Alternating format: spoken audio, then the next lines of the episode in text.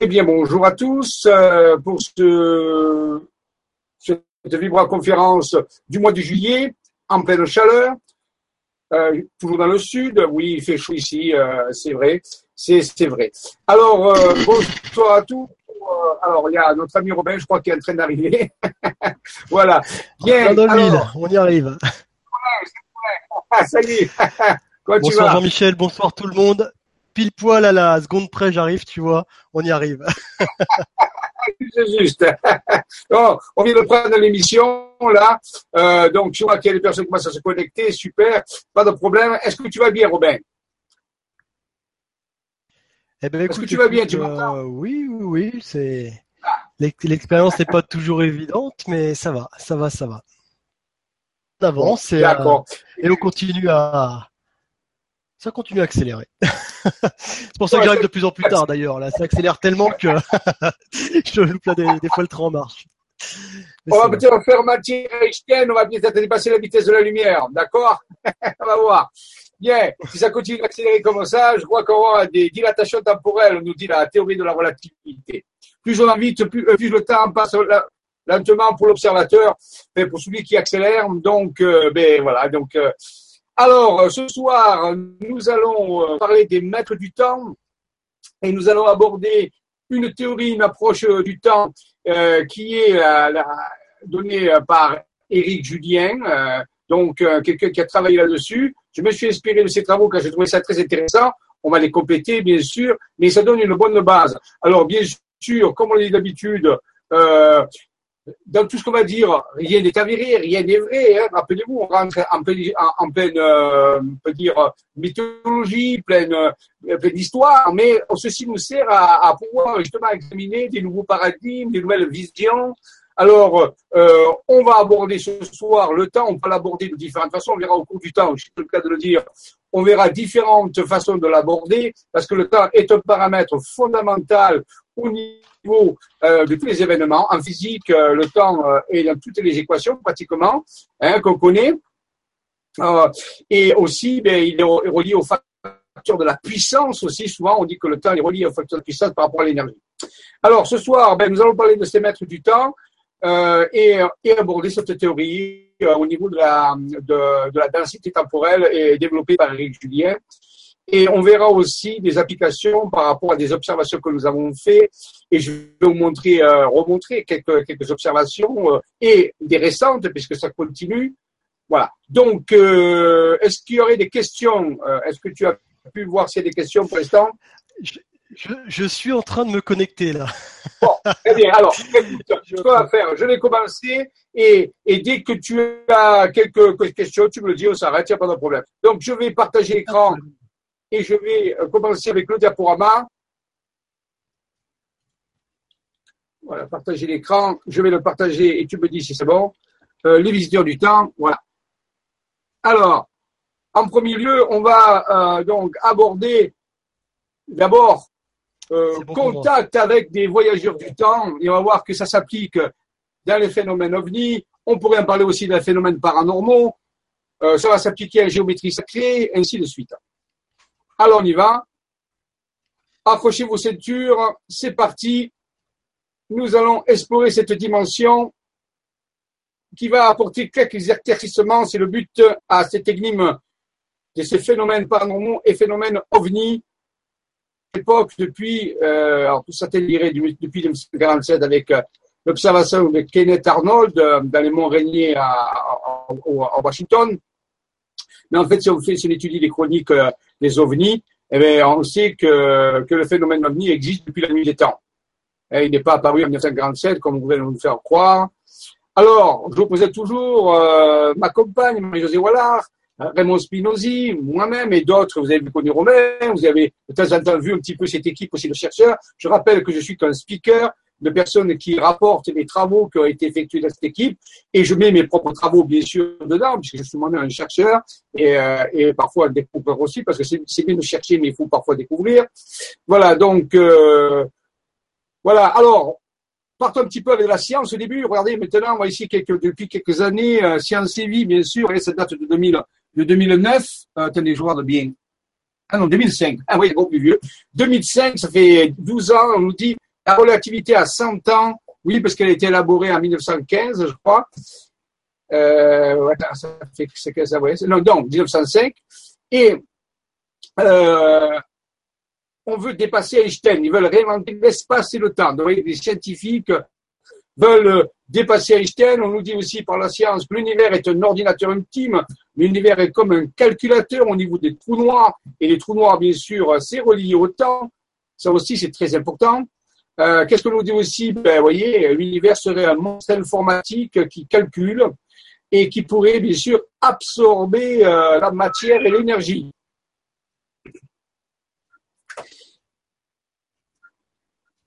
Ensuite, euh, on va nous parler aussi de synchronicité, parce que là aussi, le, temps, on, le connaît, sous différents aspects. Alors, je répète, on a déjà vu ça dans, dans notre conférence. Chez les Grecs, on connaît trois sortes de temps. Le temps chronos, le temps qui s'écoule, euh, comme qui s'écoule selon le timing, hein, selon l'horloge. Euh, nous avons aussi le temps kéros, qui est le temps des synchronicités dont on parle ici, c'est-à-dire que les, qui met en rapport des événements euh, sans cause, sans, sans chaîne causale apparente. On appelle ça la synchronicité et ce serait dû au temps kéros, le temps des opportunités, le temps de la résonance. Il ne s'écoule plus, il est instantané, et non local, nous dit la physique. Ensuite, nous avons le temps ion, alors le temps ion est très particulier parce que là on sort du temps, c'est le temps hors du temps, c'est la fin des cycles, c'est un petit peu ce qu'on appellerait l'éternité. Ces trois types de temps sont connus depuis des millénaires par les Grecs, il faut le savoir. Ensuite, qu'est-ce que nous dit la science? On dit le secret, l'ultime secret de la physique quantique, enfin dévoilé, l'expérience qui montre comment la matière devient réelle, mais c'est encore une question de temps, ce qu'on appelle en physique quantique la décohérence. La décohérence, le passage du non local au passage local, encore une question de temps. Et bien sûr, ici, on peut arriver, Science Avenir nous dit, là, ça fait encore quelques années que ça a été fait, ça aussi, euh, février 2001, oui, c'est encore plus vieux, trou noir, masse vacante, univers parallèle, les physiciens ont trouvé la clé de la cinquième dimension, et bien sûr que la clé de la cinquième dimension, c'est encore une question de temps. Donc, vous voyez, le temps est à la, au centre de beaucoup, beaucoup de phénomènes qui convergent vers lui. Celui, on dit, celui qui maîtrisera le temps, maîtrisera l'énergie de l'univers. Donc, si vous voulez bien, rentrons dans la cinquième dimension. Peut-être est-ce la, dimension de l'éternité. Peut-être, pourquoi pas. Voilà. Alors, comme on dirait dans, dans une série bien connue, I want to believe, je veux croire que ces choses sont vraies. Alors, comme on le dit, il ne s'agit pas que vous croyez totalement ce qu'on va dire, mais peut-être aussi, il faut-il pas non plus le rejeter totalement. Acceptez-le, prenez l'occasion de l'accepter et euh, de l'étudier jusqu'à que vous compreniez pourquoi ça pourrait être vrai. Après une étude profonde, vous pouvez dire, ben, peut-être je l'accepte. Pour je, le regarde, je, l'accepte en premier, en premier niveau, et ensuite, je vais essayer de comprendre pourquoi ça pourrait être vrai. Donc voilà, c'est ça notre démarche. Ne, croyez rien directement, mais ce sont des pensées, des, modèles, des paradigmes qui permettent d'ouvrir notre esprit, comme dirait Néo, comme dirait Morpheus à Néo. Néo, ouvre ton esprit. Alors, I want to believe, je veux croire que certaines choses existent et je vais essayer de comprendre pourquoi elles pourraient exister. Alors, je vous rappelle que tout avait commencé dans notre histoire un petit peu à la tour de Fa, à la tour visigothique de Fa, c'est un petit village trouvé dans l'Aude, où M. Raymond Spinozzi, dans les années 83, avait trouvé une colonne. Et là aussi, c'est une question de temps, puisque des documents étaient dans cette colonne. Euh, c'est un village qui se trouve près de Rennes-le-Château, dans l'Aude, fameux village connu euh, euh, par son histoire de la Bessonnière, par ce fameux trésor. Et dans cette colonne, j'en ai déjà parlé, on a trouvé des documents. M. Raymond Spinozzi a trouvé des documents. Il était question de 1563. En 1963, ce document était codé le voici. Et donc, euh, c'est à partir de ces documents que tout a commencé par notre quête des maîtres du temps. Puisqu'on va étudier, bien sûr, les maîtres du temps, on va supposer qu'il existe des maîtres du temps. Pourquoi pas? C'est une hypothèse des entités qui dont la fonction serait de, mesurer le temps, de contrôler le temps, peut-être de dilater le temps, de raccourcir le temps, et ou de veiller à ce que euh, les voyages dans le temps, s'ils existent, soient peut-être aussi, pourquoi pas, on a vu dans certains films, euh, maîtrisés et contrôler. Voilà. Donc les maîtres du temps, ça va être un petit peu notre propos aujourd'hui. Voilà, donc Raymond Spinozzi qui avait cherché, euh, qui a trouvé ce document et qui l'avait amené à trouver des morceaux de tuiles incisées de partout en Provence et ailleurs. toujours comme un testament, un testament qui avait été laissé par des initiés. Et sur cette tuile étaient écrits des messages, des messages codés, euh, configurer ce testament. Donc encore une histoire de legs et de temps, de temps qui nous a été remis. Voilà, donc c'est à partir de cette tuile que tout a commencé. Euh, et cette tuile où il y a bien sûr des, aussi des, des dessins dessus. Ici, on voit des dessins de constellations, on voit des textes cryptés, J'en avais parlé. Et toutes ces tuiles, bien sûr, vont ramener de temps en temps M. Raymond Spinozzi en contact avec, euh, à des moments précis, justement, dans le temps chronos, à des moments, à des dates précises, sur des lieux précis. Ils sont définis selon ce qu'on appelle une géométrie sacrée, qui donne plus tard une géographie sacrée. Eh bien, Raymond Spinozzi a pu observer ben, des activités aérospatiales non identifiées que l'on pourrait appeler du terme de objet volant non identifié puisqu'il n'avait pas de numéro d'immatriculation. Donc ici, on voit une, photo qu'il a prise, euh, ça se trouve dans les Bouches du Rhône, euh, près d'un endroit qui est relié aux Templiers et aussi à Marie-Madeleine, il faut le savoir. C'est un endroit très particulier dans les Bouches du Rhône où euh, une légende de Marie-Madeleine court et aussi une présence, par contre, c'est des Templiers avec des ruines. Et donc près de ces ruines, des, des Raymond qui, qui avait fait une veillée euh, pendant toute la nuit sur ces lieux très particuliers. Et il a pu donc faire euh, prendre conscience de l'existence de ces vaisseaux, de ces manifestations qui sont effectivement non terrestres. Il hein. faut savoir que ça, ça date qu'après à peu près, on peut dire, d'une quinzaine d'années. donc des phénomènes non terrestres qui se sont manifestés. Peut-être est-ce relié au temps. Peut-être ce sont des, on appelle ça des peut-être des extraterrestres, mais peut-être aussi qu'on pourrait voir que ce serait des extratemporels. Hein.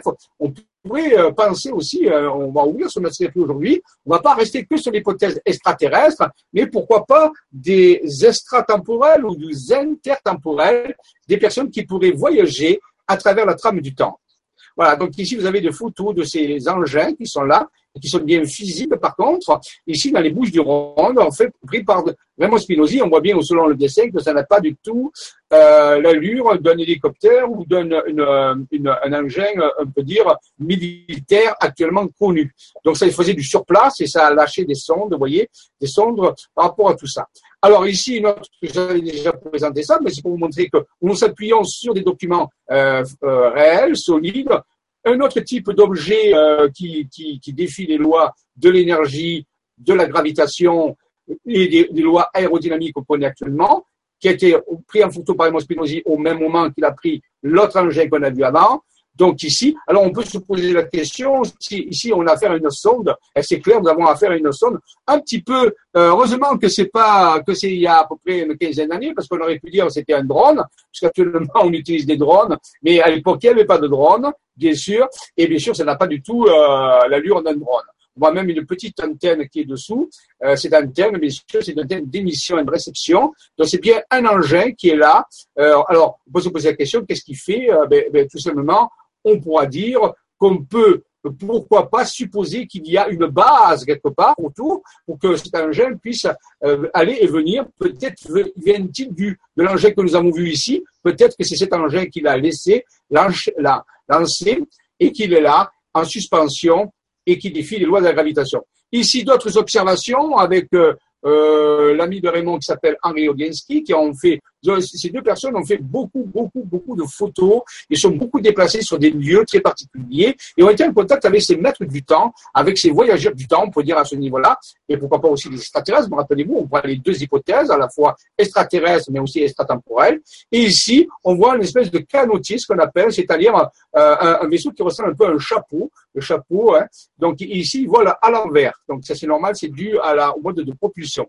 Donc, vous voyez, donc c'est quelques exemples encore qu'on va voir souvent. Là, vous c'est un peu pour illustrer euh, la, présence dans nos cieux de ces engins qui sont là. Vous voyez, de différentes sortes, de formes de toupies. Ici, on, a vraiment des, des, formes tout à fait particulières qu'on peut voir. Voici la grandie, toujours à l'envers. Vous voyez, donc ça, c'est pareil. Donc, Alors, ici, j'avais expliqué pour les gens qui pour nous prennent en cours, veuillez vous référer au 28 parmi une conférence que j'ai donnée, c'était au début, je crois, ça avait Nora, où j'avais expliqué, euh, euh, peut-être pas, je ne m'appelle plus, j'ai fait tellement de conférences que euh, j'avais expliqué, alors en argent travers, l'expérience qu'avait euh, qu'avait vécu Raymond euh, euh, dans le versant sud de la Sainte-Bonne, où un vaisseau, où il avait eu un rendez-vous, cette fois-ci, hein, avec son ami Henri Onienski, ils avaient pu être téléportés dans une conscience à bord d'un vaisseau. vous voyez, c'est ça le vaisseau qui, est arrivé. Il, m'a toujours dit que ça ressemblait comme un vis, vous voyez, une espèce de vis qu'il voulait, et assez grand quand même. Et, euh, et il a eu, il a vécu une expérience à l'intérieur de ce, vaisseau. Mais c'est ce qu'il a vu dans ce vaisseau, c'est que euh, l'intérieur était des milliards de fois supérieur à l'extérieur. C'est-à-dire que lorsqu'il avait été téléporté avec son ami dans ce vaisseau, sa conscience avait été téléportée, eh bien, l'intérieur du vaisseau était euh, infini pratiquement. Donc, c'est tout à fait bizarre. Donc, ça veut dire que les maîtres du temps ou les, ou les extraterrestres ou les extratemporels sont capables de dilater les dimensions. C'est-à-dire qu'ils ont maîtrise une technologie tellement avancée qu'ils sont capables de faire, euh, de mettre dans une dimension extérieure finie, un volume presque, presque infini, on peut dire, de très, très, au moins de très, très grande ampleur. Ce qui note une maîtrise des dimensions, c'est-à-dire que le vaisseau, en réalité, n'est qu'un point de contact entre quelque chose de très grand, gigantesque, avec notre continuum. Et dans notre continuum, il apparaît sous la forme d'un vaisseau relativement petit et fini, alors qu'à l'intérieur, lorsqu'on rentre, eh bien, les dimensions sont très, très grandes. Donc ça, ça donne une, une, une technologie immense. C'est pour ça que Raymond avait dit c'est comme une conscience infinie. Je suis comme rentré dans une conscience infinie. Ici, d'autres types de vaisseaux, toujours dans le massif de la Septembre, vous voyez, c'est relativement concentré autour des Bouches du Rhône. Euh, donc il y, a, vraiment une base, on peut dire que vraiment une base, parce qu'ici on a affaire à des vaisseaux relativement petits, et on peut dire qu'il y a une base dans cette bombe, mais maintenant c'est pratiquement certain, puisque moi-même et d'autres personnes, nous avons fait des photos et des observations, nous avons presque une quinzaine ou vingtaine de photos, et nous sommes allés sur les sites comme Raymond l'avait fait, et nous avons pu euh, prendre des photos aussi de ces vaisseaux. Temporel, on peut dire, à ce niveau-là. Voilà, donc Raymond Spinozzi, donc le monsieur dont on parle, et qui a eu ses expériences. Voilà, oui, il a pu obtenir euh, ce contact, euh, qu'il a, pu développer ce contact avec euh, vibratoire, avec des extratemporels, avec les maîtres du temps, ou avec certaines formes extraterrestres qui voyagent à travers le temps, en, justement en se reliant à, à l'énergie, comme des, des Templiers, ou, ou l'énergie des certaines pierres, ou des mégalithes, ou des chapelles. Il a beaucoup travaillé avec l'énergie des chapelles des cathédrales. Donc, au fur et à mesure, on peut dire qu'il euh, a augmenté sa sensibilité que tout le monde a, et lui, il a augmenté à un très haut niveau, et ce qui lui a permis de rentrer en contact avec donc ces, euh, on peut dire, euh, extratemporels. Donc, on a un premier paramètre qui nous dit que pour rentrer en contact peut-être avec ces extratemporels, il serait nécessaire de monter notre, notre taux vibratoire, euh, bien sûr d'aller sur le terrain, de choisir les lieux d'observation, le moment d'observation, on a déjà parlé, donc il y a des dates précises, le moment, le lieu, et bien sûr la vibration personnelle est très importante. Donc en côtoyant, vous voyez, c'est comme un art de vivre, c'est pas quelque chose qui, qui est fortuit. Nous ne sommes pas ici dans des cas d'observation hasardeuse ou aléatoire en disant, tiens, j'ai observé quelque chose lorsque je me promenais, tandis que là, c'est plutôt vraiment une résonance, on peut dire. Ce serait comme dans le temps kéros, on n'est plus dans le temps chronos, mais dans le temps kéros, c'est-à-dire des opportunités, des occasions qui se présentent et qui sont induites, on peut dire, par la vibration, par le psychisme, par la pensée ou par la conscience de l'opérateur. Donc voilà, donc ici, il travaille sur une croix, sur une dalle, il capte des vibrations, ce qui le prépare, vous voyez, à ces contacts avec ces, euh, ces vaisseaux au-delà de l'espace et du temps. Parce que c'est des vaisseaux qui viennent au-delà de l'espace et du temps. Ici, on a une vision de deux sphères qui sont collées l'une à côté de l'autre. Vous voyez, ici, on a même une photo tout à fait extraordinaire. On voit son ami Henri Olienski et au-dessus, on voit le vaisseau qui est au-dessus de la tête. Et donc, Henri Olienski aussi, bien sûr, avait développé ce genre de, de vibration, de, de, fonctionnement de la conscience qui le mettait en rapport avec ces phénomènes. Donc, ici, on n'est plus dans l'ufologie classique où on dit, ben, voilà, on a, il y a eu une observation, je vais faire une enquête. On est on est au-dessus, on est au-delà. C'est-à-dire qu'ici, on induit le phénomène et le phénomène répond.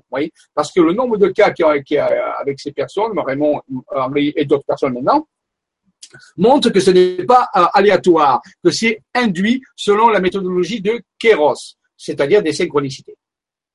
Voilà, donc ici on voit bien la, présence, alors c'est pas un insecte bien sûr. Euh, voilà, donc je voyais, voilà. Donc c'est net avec. Et on peut même définir qu'il y aurait peut-être autre chose à côté ici, un deuxième objet qui serait présent qu'on voit en blanc si on agrandit l'image.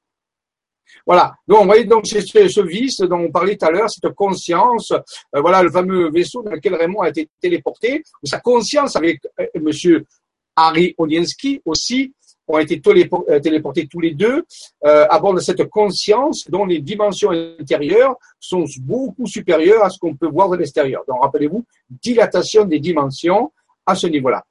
Voilà, voilà la fameuse photo de ce, de, ce vaisseau que j'ai agrandi. Et même, vous voyez, j'ai même fait une, une analyse, on peut dire, avec en relief qui permet de montrer qu'il y a euh, euh, quelque chose de physique ici.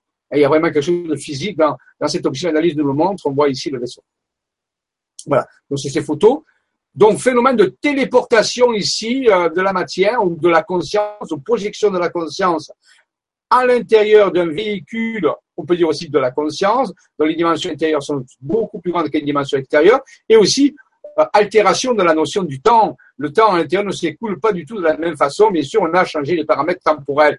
Qui va-t-on rencontrer à l'intérieur de ces vaisseaux? Mais Raymond et son ami n'ont pas rencontré quelqu'un, ils vont simplement entendre des voix, par télépathie qui vont lui parler et qui vont lui montrer certaines choses et qui vont lui demander aussi certaines choses euh, à accomplir. Vous voyez, il va recevoir des comme des instructions et pour continuer sa mission, rappelez-vous de ceci, il y a à peu près 17 ans que ça s'est passé. Donc, euh, voilà, ici c'est pour illustrer, donc ce n'est pas la vision qu'il a eue, mais pour dire on, on peut faire des rencontres et voilà plutôt à quoi ressemblait l'intérieur du vaisseau. C'était plutôt quelque chose comme un paysage, comme une dimension cosmique. Donc ici, vous voyez, on a, on s'est affranchi de la notion de dimension et aussi d'esprit de temps, puisqu'on passerait de l'espace-temps. Donc si on change l'espace, on va changer le temps. Donc le temps ne s'écoule pas de la même façon dans ces véhicules de la conscience, dans ces phénomènes aérospatiaux non identifiés. Ça, beaucoup d'enquêtes ufologiques l'ont euh, démontré. Donc les maîtres du temps ils peuvent, peuvent agir et dilater le temps ou contracter le temps. C'est selon, en fonction de la technologie utilisée.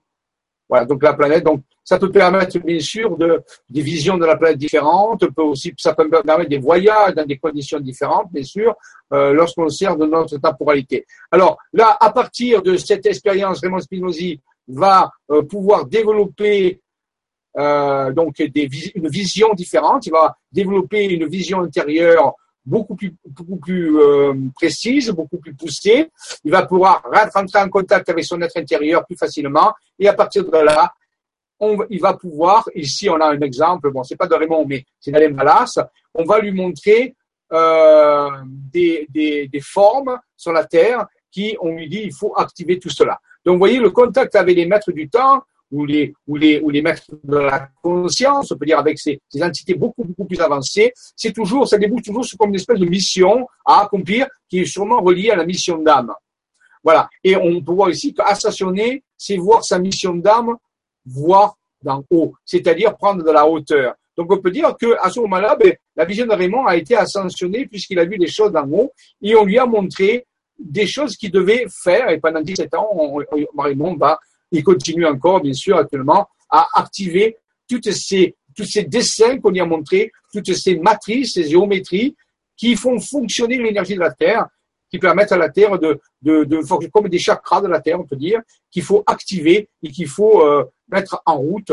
Donc, vous voyez, cette, voilà. Donc, et à partir de là, il va se mettre à tracer, je répète, je répète, ces matrices, ces matrices qui sont des matrices qui sont construites, rappelez-vous, à travers de sommets de montagne, sur des cartes, ce sont de la géométrie. Et là, euh, on peut dire maintenant que ce sont des matrices géoquantiques. Et je le répète, c'est comme si on voyait une autre dimension. C'est comme le fait d'avoir été dans ce vaisseau, dans cet espace-temps différent, espace et temps différent, bien sûr, parce que c'est les maîtres du temps. Eh bien, c'est comme si euh, eh bien, sa conscience voyait des choses d'une autre dimension, comme il faisait apparaître sur la Terre quelque chose qui n'est pas dans la dimension, on peut dire, tridimensionnelle classique. On peut dire que sa vision a changé et il se met à tracer, à relier des sommets de montagne entre eux. Ici, je trouve dans l'Aude, euh, près de la tour de Fa dont on a parlé tout à l'heure, hein, la fameuse tour de Fa où tout a commencé. Je crois que la tour de Fa se trouve par là. Et, euh, et donc, c'est une matrice géante c'est une matrice géoquantique qui représente comme une autre dimension sur la Terre, comme une autre Terre, comme peut-être une nouvelle Terre qui serait là, mais qui ne serait pas visible encore, sauf pour les personnes qui ont été en contact avec les maîtres du temps, qui ont modifié leur perception, on peut dire. Voilà, donc c'est une matrice gigantesque. Euh, cette matrice, il va l'appeler euh, andros, comme l'homme, en grec, andros, l'homme. Et ensuite, il va avoir une deuxième vision et il va trouver une deuxième matrice, fois-ci dans le sud-est, il va l'appeler Méda. Méda comme la médecine. Donc ça va dire Andros Méda, ça veut dire la médecine de l'homme. Et les maîtres du temps ont, dit à Raymond que la médecine de l'homme, c'était l'ascension en réalité, c'est-à-dire de voir les choses d'une plus grande hauteur, de, de monter ses vibrations, de, de, changer sa vision, on peut dire, euh, à, à, l'horizontale, comme tout le monde voit, hein, au ras des pâquerettes, comme on dit souvent, et bien de prendre la hauteur et, et, et de voir des choses de plus grandes, de plus grande ampleur. Et, et c'est comme ça qu'il a pu tracer, on peut dire, ces morceaux d'un autre espace-temps qui se trouve, bien sûr, euh, sur cette Terre, mais caché dans les replis de l'espace-temps. C'est comme s'il existait une autre Terre, une autre planète qui serait euh, superposée à la nôtre, qui serait peut-être la même planète, mais peut-être dans un autre espace-temps. Ça serait peut-être ça la vision, vous voyez. Donc, euh, si on compare les deux matrices, vous voyez, elles ont toutes les deux une espèce de diamant qu'on appelle ici, une espèce de toupie. Rappelez-vous la toupie qu'on a vue tout à l'heure dans le ciel? Eh bien, il y a une toupie ici eh bien, et, là aussi, ici c'est le sud-est, c'est du côté de Marseille. Marseille, ça monte de très haut, ça monte au-dessus de Lyon, hein, dans l'Isère. Bon, ici, et là par contre c'est dans l'Aude. Ici c'est l'Aude. Donc vous voyez deux matrices Andros-Méda, euh, des morceaux d'ailleurs, comme une autre dimension, toujours en reliant des sommets de montagne entre eux. C'était caché, caché, et la vision, le voyage de Raymond en contact avec toi, ces autres espaces-temps dans le vaisseau, hein, en contact avec les maîtres du temps, lui ont révélé voilà, ici on est, on est sur la, sur la carte de France, on obtient à peu près ça. Donc oui, comme un, ailleurs, comme ici, c'est comme si les maîtres du temps avaient un message à nous donner. Il veut dire il faut sortir de votre matrice, il faut sortir de la matrice et euh, et donc euh, parce qu'il existe une autre planète, une, une, une, une la même. Hein. Réalité, c'est pas une autre planète, c'est la même, mais dans une autre dimension. Et peut-être, est-ce que c'est ça la dimension de l'ascension? Est-ce que c'est peut-être la prochaine dimension sur laquelle nous allons vivre? Est-ce que c'est une nouvelle Terre? Est-ce que c'est une nouvelle planète, mais qui est toujours l'ancienne, mais vue d'une façon différente, dans un processus ascensionnel C'est la question que peut se poser, et je pense que les maîtres du temps, depuis, euh, nous ont euh, répondu à ce niveau-là. Et à partir de là, il va avoir une multitude, je crois que Raymond va faire à peu près entre 200 et 300 cartes, euh, toujours guidées par son être intérieur à travers les visions de son maître, des maîtres du temps, qui vont lui révéler différentes structures, différents euh, objets, toujours en reliant des sommets de montagne, dans différentes régions, dans le sud-est, dans le sud-ouest, à Paris, ailleurs aussi. Et c'est montré qu'il existe une autre dimension sur Terre. Je le répète, c'est, quand même assez étonnant de voir ces choses-là. C'est comme si ça nous permet de voir quelque chose qui est là, mais qu'on ne voit pas. Parce qu'on ne prend pas de la hauteur, parce qu'on garde notre façon de voir habituelle. Et le voyage dans le vaisseau, la téléportation dans le vaisseau a modifié les structures cérébrales de Raymond, les, les schémas peut dire euh, neurologiques, les chemins neuronaux, l'air visuel, euh, l'air auditif, tout ça, et ça a été modifié par ce temps différent et par ce, cet espace différent. Et à partir de là, il a pu euh, dessiner cela. Voyez? Voici. Peut-être aussi que le contact de ce vaisseau, ou avec ces vibrations de ces vaisseaux, de ces voyageurs intemporel ou extratemporel ou intertemporel, on ne sait pas. Peut-être que son ADN aussi a pu être irradié. Peut-être que son ADN irradié dans le bon sens du terme a amorcé une mutation peut-être vibratoire. Peut-être que son ADN actuellement vibre différemment de l'homme ordinaire et ce qui lui a permis aussi de développer ses capacités. Alors, vous voyez, c'est très intéressant. L'ADN reprogrammé quantiquement en contact avec les maîtres du temps, nouvelle perception, développement des deux niveaux sens de perception interdimensionnelle, la vision interdimensionnelle. Et il me dit souvent que lorsqu'il y a un, vaisseau des maîtres du temps ou des voyageurs temporels qui apparaît, son oreille lui siffle, se met à siffler et c'est ce qu'il il sait que ça arrive, il sort, il peut prendre des photos et être en contact avec ses maîtres du temps. Donc vous voyez ici à la fois l'air auditive qui a été modifié et l'air bien sûr visuel puisqu'il voit des choses euh, que d'habitude on ne voit pas. Donc il pourrait y avoir d'autres sens qui pourraient être modifiés, bien sûr la télépathie, il peut y avoir la télépathie, il peut y avoir pourquoi pas la télékinésie, le télétransport au niveau de la conscience. Donc vous voyez, voilà donc des photos de, ces vaisseaux des maîtres du temps qui voyagent euh, euh, ici en Provence, c'est tout en Provence, c'est des photos qu'a pris Raymond. Hein. Et à l'époque, ce n'est pas des photos qui ont été prises avec des appareils euh, de, photos de téléphone actuel. À l'époque, ça n'existait pas. Hein. C'était des téléphones, des, des, appareils jetables. Je ne sais pas si vous avez rappelé de ça. On, prenait les photos, puis on jetait l'appareil euh, et on développait la pellicule. Donc, c'était à l'époque, c'était des appareils jetables. Donc, il n'était pas question de prendre des photos avec des, ça n'existait pas, de toute façon. Il n'y avait pas d'appareil photo, des téléphones qui prenaient des photos. C'est encore un autre exemple d'un vaisseau qui a été agrandi euh, d'une photo qui a été prise à, à Lambesc, pas très loin, euh, pas très loin de Marseille. Donc, vous voyez, encore un canotier avec ses déplacements. Ici, c'est à Sainte-Marthe, près de Marseille. Donc, vous voyez que les maîtres du temps sont, et c'est, ou ces extraterrestres ou extratemporels, sont, étaient présents, euh, intéressants. Ici, c'est un phénomène, je l'ai présenté, qui a été pris, non pas par Raymond, mais par des, des jeunes qui étaient à, en Thaïlande, le jour de la pleine lune du taureau. La pleine du taureau, vous savez, c'est le Vesak, c'est un, c'est un moment où on dit que Bouddha et le maître Jésus se rencontrent. Donc, c'est très connu dans certains mouvements religieux, bouddhistes et autres. Et donc, c'est la pleine lune du taureau est très forte souvent. Et là, la personne a pris une photo de la lune, et bien, on s'aperçoit qu'il y a quelque chose qui, qui et on, voit qu'il n'a pas bougé. Pourquoi? Parce que s'il avait bougé, eh bien, il y aurait un flou de partout. Donc ici, il y a simplement quelque chose qui, euh, qui a, qui a, qui a, qui a, voilà, un phénomène qui est sorti de la Lune, curieusement, euh, qui n'était pas visible à l'œil nu, mais qui était pris par l'appareil. On voit bien qu'ici, c'est très net. Vous voyez Et là aussi, c'est pareil. Il a pris la photo d'un groupe de jeunes qui étaient là, c'est toujours pareil, en Thaïlande. Et vous voyez, on voit des phénomènes lumineux qui se, qui se propagent. Donc, c'est pas des étincelles. Hein.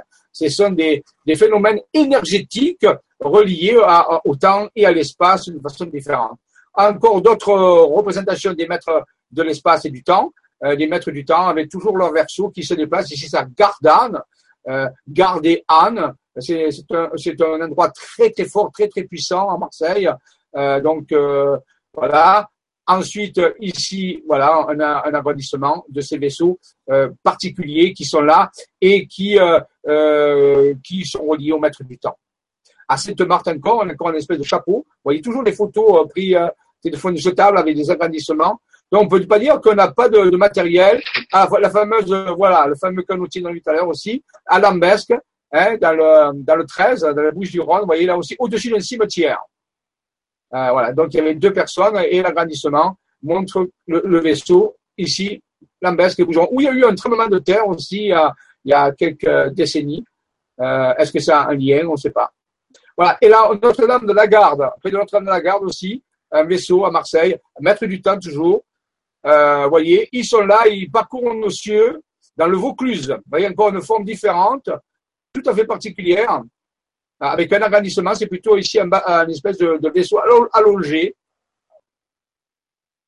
Et ici, Bruriac, c'est pas très loin où j'habite, ici dans le Var, à Olière, près d'Olière. Bruriac, où il y a un endroit très très puissant relié. Ah ben là, il y a, un, prieuré. Le prieuré, euh, euh, très très, vous voyez, là aussi relié à des endroits sacrés. Ils n'apparaissent pas n'importe où, les maîtres du temps. Les maîtres du temps affectionnent les lieux où il y a des fissures temporelles, où on peut passer d'une dimension à l'autre. Et ces fissures, les anciens, eh bien, ils avaient bâti des prieurés, des cathédrales, des églises, des dolmens, des menhirs et d'autres choses. Donc, vous voyez, là aussi, il y a un lien. Je crois, euh, après toutes ces études que nous avons faites, il y a un lien certain entre une géométrie sacrée, c'est-à-dire un établissement une reliance entre les différents monuments religieux ou architecture religieuse des monuments et le phénomène des maîtres du temps et des ovnis qui apparaissent. Donc, c'est certain qu'il y a cette corrélation. Et une photo très intéressante, là aussi, Raymond avait pris euh, euh, ces structures dans le ciel et j'avais trouvé un petit, euh, petit commentaire, le mystère de New York, commentaire cette image tournée par la météo dans l'état de New York, on dit souvent cette sorte de cigale à quatre pattes. Aucun radar n'a détecté sa présence. Les images ont été envoyées au. Alors, il s'agit d'insectes. Or, s'agit-il d'un insecte géant, d'un vaisseau extraterrestre ou d'une arme secrète ou d'un gag Le mystère de Et là, Raymond lui-même avait pris des photos, mais pas à New York, bien sûr. Vous voyez, ça ressemble tout à fait étrangement. Et nous avons aussi repris des photos euh, dans les Bouches du Rhône de ces structures-là. Nous ne savons pas ce que c'est. Peut-être ce sont des animaux que nous ne connaissons pas, ou peut-être ce sont des manifestations de notre espace-temps, puisque nous avons vu qu'il y a des matrices et qu'il existe un autre espace-temps. Voilà. Donc, euh, c'est l'arrêt pour l'instant. Ça, c'était l'illustration euh, un petit peu. Euh, on pourrait continuer des heures comme ça. Hein. Il ne manque pas de matériel pour pouvoir. Alors, je reviens deux secondes voir vers Robin s'il y a quelque chose. Robin, est-ce qu'il y a quelque chose de particulier dans les questions? Est-ce que tu es là? Alors, je, suis là, je suis là. alors, nous avons, nous avons quelques petits commentaires. Ah, nous avons notamment, euh, donc puisqu'on va rester vraiment dans le sujet, j'en ai deux là pour le moment, de Valérie déjà. Bonsoir Valérie. Euh, elle met bonsoir. Si notre vibration n'est pas assez haute, on ne peut donc pas les voir. Qu'en penses-tu? Alors, bien, bien sûr, alors le phénomène est très complexe. Il y a, moi je parle ici des maîtres du temps. Alors, dans le phénomène de l'ufologie, il n'y a pas que les maîtres du temps. Il y a aussi des extraterrestres. Alors, ça n'est pas la technologie qu'ils emploient. Si c'est une technologie qui est assez proche de la nôtre, on peut dire la magnéto-hydrodynamique, par exemple, ou, la, propulsion par euh, moteur plasmique, par plasma, ou autre chose, hmm, la vibration n'a pas vraiment d'importance puisque c'est une technologie très matérielle et donc euh, c'est un petit peu comme des avions mais un peu plus perfectionnés. Donc, ça, non. Mais par contre, lorsqu'on veut travailler avec les maîtres du temps ou les maîtres du jeu, ou alors d'autres entités qui utilisent des technologies, on l'a vu tout à l'heure, beaucoup plus élaborées, puisque l'intérieur du vaisseau était des centaines ou des milliers de fois supérieur à la dimension qu'il avait à l'extérieur, donc ici, on n'a plus de technologie classique, à ce moment-là, la vibration a de l'importance. Oui, puisque Raymond avait été préparé avec son ami pendant six mois. Pendant six mois, tous les mois, il venait au, au endroit où il y avait où il y avait eu le contact, et ils avaient fait des préparations vibratoires. Il m'a dit qu'il m'avait raconté qu'ils avaient fait toutes des, des préparations vibratoires. Donc, en vue de ce type de contact, oui, la vibration est importante pour pouvoir rentrer en interaction. Donc, vous voyez, ça dépend avec qui on va avoir affaire. Moi, ça me fait rappeler un petit peu, tu sais, quand on parle de ça, de, de, de, dimension du temps, d'espace-temps et de fréquence, tout ça, ça me fait rappeler, tu sais, les oscilloscopes qu'on avait à l'école. Donc moi, j'ai fait électricité, je suis électricien. Donc forcément, j'ai utilisé des oscilloscopes à un moment donné où on voit la fréquence, tu sais, qui, qui varie comme ça, de haut en bas.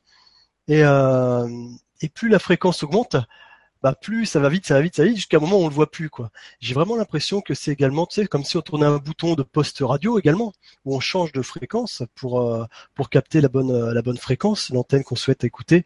Euh, c'est exactement ça, c'est-à-dire qu'en fonction de la fréquence à laquelle on se trouve, on peut être en contact avec tel ou tel type de d'intelligence qui se trouve sur telle ou telle fréquence. Donc évidemment, je pense que euh, sur notre fréquence à nous, celle sur laquelle on est en train de se voir en ce moment, de s'entendre, de se parler, euh, il y a déjà des, entités autres que nous qui vivons sur cette fréquence-là. Mais euh, donc forcément, oui, on peut, à mon avis, en restant dans ces vibrations, en voir certaines, mais certainement que beaucoup, beaucoup de, de, ces, de ces êtres viennent de fréquences à côté. Donc après, oui, certainement. Moi, tout à l'heure, tu disais, tu parlais beaucoup de, donc tu parles de maître du temps. Est-ce qu'on pourrait pas parler également sur des mêmes termes de, tu disais pas le maître du temps, tu disais des extratemporels. Voilà, c'est ça, Jean-Michel. c'est extratemporel, ou intertemporel, ou extratemporel. Ouais, voilà, on pourrait très bien dire également extradimensionnel, puisque est-ce que le temps n'est-elle pas une dimension elle aussi?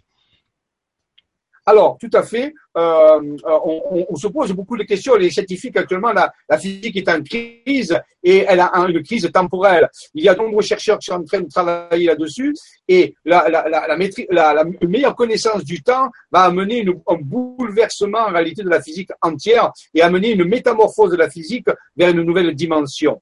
Alors, tout à fait raison. Euh, oui, euh, le temps peut être considéré comme une dimension comme une dimension encore qu'on va voir peut-être. C'est une façon d'approcher les choses. Et peut-être qu'il n'est pas comme une dimension, mais peut-être quelque chose d'autre. Voilà. Mais c'est quelque chose de très mystérieux, le temps. Euh, on pourrait en parler pendant des heures. je dis, celui qui maîtrise le temps maîtrise l'énergie, puisque toi, en étant électricien, tu sais bien que la puissance, c'est l'énergie divisée par le temps. Donc en réalité, celui qui modifie le temps modifie la puissance. avec un temps réduit, une, bonne quantité d'énergie sur un petit peu de temps, vous avez une très grande puissance. Donc vous voyez que la puissance est reliée au facteur temps par rapport à l'énergie. Donc ça, celui qui va maîtriser le temps va pouvoir faire des choses en réalité l'énergie, et on va voir que maîtriser l'énergie, bien sûr, ça a de l'importance au niveau des civilisations, puisque notre civilisation est beaucoup énergétivore, c'est-à-dire qu'on pourrait classer les civilisations, le développement des civilisations en fonction de la quantité d'énergie qu'elles consomment. Alors, et moi, que si on pouvait modifier l'écoulement du temps, on va le voir peut-être tout à l'heure dans certaines théories, comme la, théorie de la densité du temps, eh bien, en modifiant l'écoulement du temps, on peut modifier le rapport à l'énergie et peut-être, pourquoi pas, avoir des nouvelles sources d'énergie. Ça, c'est important. Tout à fait. Intéressant, intéressant, ouais. Ça va loin tout ça. Euh, bah sur le sujet, c'était la seule question vraiment, euh, vraiment lancée. Après, on a également Emmanuel qui nous disait, je pense qu'Emmanuel avait suivi un petit peu les autres conférences, euh, arrive-t-on à la fin des temps? Car le Yellowstone en ce moment est à plus de 400 tremblements de terre depuis plus d'un mois. Avez-vous des informations sur le sujet? Oui, alors ça c'est encore une, autre chose. Qu'est-ce que pourrait être la fin des temps? Ça fait peur à tout le monde la fin temps. La fin d'un cycle, euh, on l'a connu, hein. enfin on a connu, on peut le, l'envisager. On sait maintenant que certaines civilisations ont disparu, euh, qu'il y a eu des cycles qui sont écoulés. Ça, on arrive à, peu près le, comprendre et l'admettre. Mais alors, la fin des temps, c'est quelque chose d'incroyable et on a vraiment, on est devant un inconnu total. Qu'est-ce que c'est que la fin des temps? Mais La fin des temps pourrait être simplement la fin d'un super grand cycle en réalité. En tout cas, tout, il y a plein de cycles. Et bien, on arrive à la fin de tous ces cycles. Chez les Grecs, ça s'appelle le Aion, on l'a vu tout à l'heure le fin de ce grand, grand, grand, grand cycle, comme une plein de petits cycles, on appelait ça les temps, la fin, la temps, je veux dire. Et donc, qu'est-ce que ça veut dire? Qu'est-ce qu'il y a après Il n'y a plus rien? Non, ça veut dire qu'un nouveau grand cycle apparaît avec peut-être une autre façon de voir les choses, une façon tout à fait différente de faire fonctionner notre conscience. Donc, c'est plutôt une bonne, une bonne, euh, bonne nouvelle, ça. C'est-à-dire qu'en réalité, on a pratiquement fini notre programme, notre si grand programme de 14 milliards d'années nous disent les Mayas. C'est pour ça que chez les Mayas, il y avait toutes ces, ces j'en ai expliqué déjà, ces inframondes qui s'étaient succès, euh, on peut dire, euh, les uns par rapport, succédés les uns aux autres. Et, et rappelez-vous, à partir du 28 octobre 2011, eh bien, il y avait arrêt de ces processus. On mais on est toujours là, qu'est-ce qui se passe? Peut-être qu'on est en intertemps, peut-être qu'on est dans un intercycle en train de passer d'un grand, grand, grand cycle que les Mayas avaient découvert. Bon, ils avaient découvert parce que je pense que les maîtres du temps leur avaient donné quelques informations. Et en ce moment-là, ils, donc, ils ont pu élaborer leur théorie du temps, justement. Et ensuite, à ce moment-là, ben, on rentre dans un nouveau grand cycle qu'on va commencer, gigantesque, rempli de d'autres petits cycles de, mais avec une autre façon de fonctionner tout à fait différente. Et c'est où il faut se réjouir par rapport à ça. Donc, oui, c'est vrai que ce Yellowstone qui semblerait un petit peu euh, se réveiller. Alors, rappelez-vous qu'on a travaillé sur le Global Quantic Project. C'est un projet, ça fait déjà depuis le 21 décembre. On a fait plusieurs actions sur le terrain. On a eu des cartes là-dessus. J'en ai parlé. Il y a des vidéos qui sont sur le, sur le web. On a fait un énorme travail. Les informations que nous avons nous ont dit, ou les maîtres du jeu, ou les êtres intérieurs, nous ont dit, calmez-vous, ça va bien le faire.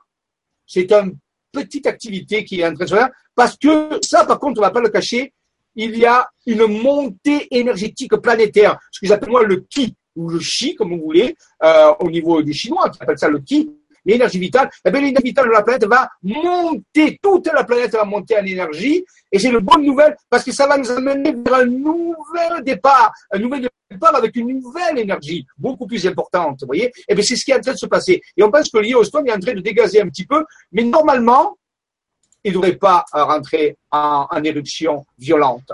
Il y a seulement des soupapes de sécurité, et c'est pas le seul qui rentre en éruption, parce que depuis janvier, il y a, euh, je sais pas combien de volcans qui sont rentrés en éruption, combien de séismes à des hauts niveaux sont mis. C'est comme si la Terre se préparait à passer à un nouveau mode d'énergie. Alors bien sûr, ça va secouer les gens, ah, ça va vraiment, eh bien, ça va les, les préparer à vivre d'une façon différente, avec une vision différente. Donc, vous voyez, c'est que des bonnes nouvelles. Donc, ne vous inquiétez pas, le Yellowstone, normalement, ne va pas exploser. C'était le deal qui avait été fait avec les maîtres du temps. On avait fait un petit deal, hein, pour. Et à ce moment-là, ça a été accompli, on a fait ce qu'il fallait faire. Maintenant, il va bouger un peu, il va, c'est normal, c'est une soupape de sécurité, et c'est une des quatre grandes soupapes de sécurité de la planète, puisqu'il y en a quatre de super volcans. Celui-là, un peu. Il a été protégé. Euh, au mois d'août, je vous montrerai, euh, je crois que la, la, conférence du mois d'août est avant le 21 août, puisque c'est le 21 août qui est l'éclipse, rappelez-vous, euh, qui est l'éclipse de, soleil qui ont l'ombre de la lune va passer sur le Yellowstone, c'est le 21 août, ça vous pouvez le vérifier. Ça, aux États-Unis, c'est tout le monde est, OK là-dessus. Et donc, le 23, le 23 août, je, je ferai une conférence, une conférence euh, sur sur les bases extraterrestres, voici les bases des maîtres du temps. Sur, euh, là, vous verrez de vos yeux les plans des bases et vous verrez certaines choses. Mais en réalité, euh, Là, je vous montrerai la protection qui a été faite sur le Yellowstone, la protection qui a été faite sur les États-Unis par les maîtres du temps, pour justement euh, sécuriser le Yellowstone, pour pas l'arrêter, parce qu'il faut pas l'arrêter, parce qu'il faut qu'il dégaze, mais pour le réguler, parce que nous avons encore de belles années qui viennent vers un processus qui semble être ascensionnel, d'abord en énergie et la conscience. Rappelez-vous, si l'énergie monte, et eh bien la conscience change de façon fonctionner, donc c'est que des bonnes nouvelles. Voilà, donc ne vous inquiétez pas, envoyez-y les bonnes pensées ce Yellowstone, aidez les maîtres du temps et tous les groupes d'opérateurs sur Terre qui œuvrent pour que ça se passe bien, et vous verrez qu'il n'y a pas trop de soucis à se faire. Mais du coup, Jean-Michel, dis-moi, euh, toi personnellement, physiquement, tu ressens en ce moment cette euh, montée du ki Tu ressens des changements particuliers ou c'est plutôt calme euh, pour toi? Tu ressens vraiment quelque chose qui, qui va dans ce sens-là, je veux dire? Comment ça se passe un petit peu? Oui, tout à fait. Tout à fait. Ben là, tu sais, je suis allé au mois de juin, là, passer une semaine dans le, Périgord avec une équipe d'une vingtaine de personnes, avec mon ami Alain Balaz, euh, et, et, un groupe de personnes, nous sommes allés activer, par exemple, nous sommes allés à Rocamadour, euh, voir la Vierge Rocamadour, et la Vierge Rocamadour, elle fait des miracles. Donc, on a mis un petit cherche pour le Yellowstone, donc ça devrait le faire, il n'y a pas de problème. Et on a travaillé les menhirs, les églises romanes, et on a senti, tout le monde a senti une énergie monter, monter, monter. J'ai été étonné en disant, c'est incroyable l'énergie qu'il y a. Pendant une semaine, on a senti cette énergie monter. Là, je reviens d'une semaine que j'ai passée dans le nord de la France. Là, on a activé toutes les cathédrales du nord de la France les fameuses cathédrales qui forment la constellation de la Vierge, on en a parlé, avec Amiens, Compiègne, Reims euh, et d'autres. Et là aussi, tous les gens qui étaient là ont senti une énergie colossale qui montait dans les, dans les, dans les cathédrales. Oui, de se passer, les mesures montrent que les, cathédrales partent au quart de tour, les réseaux d'énergie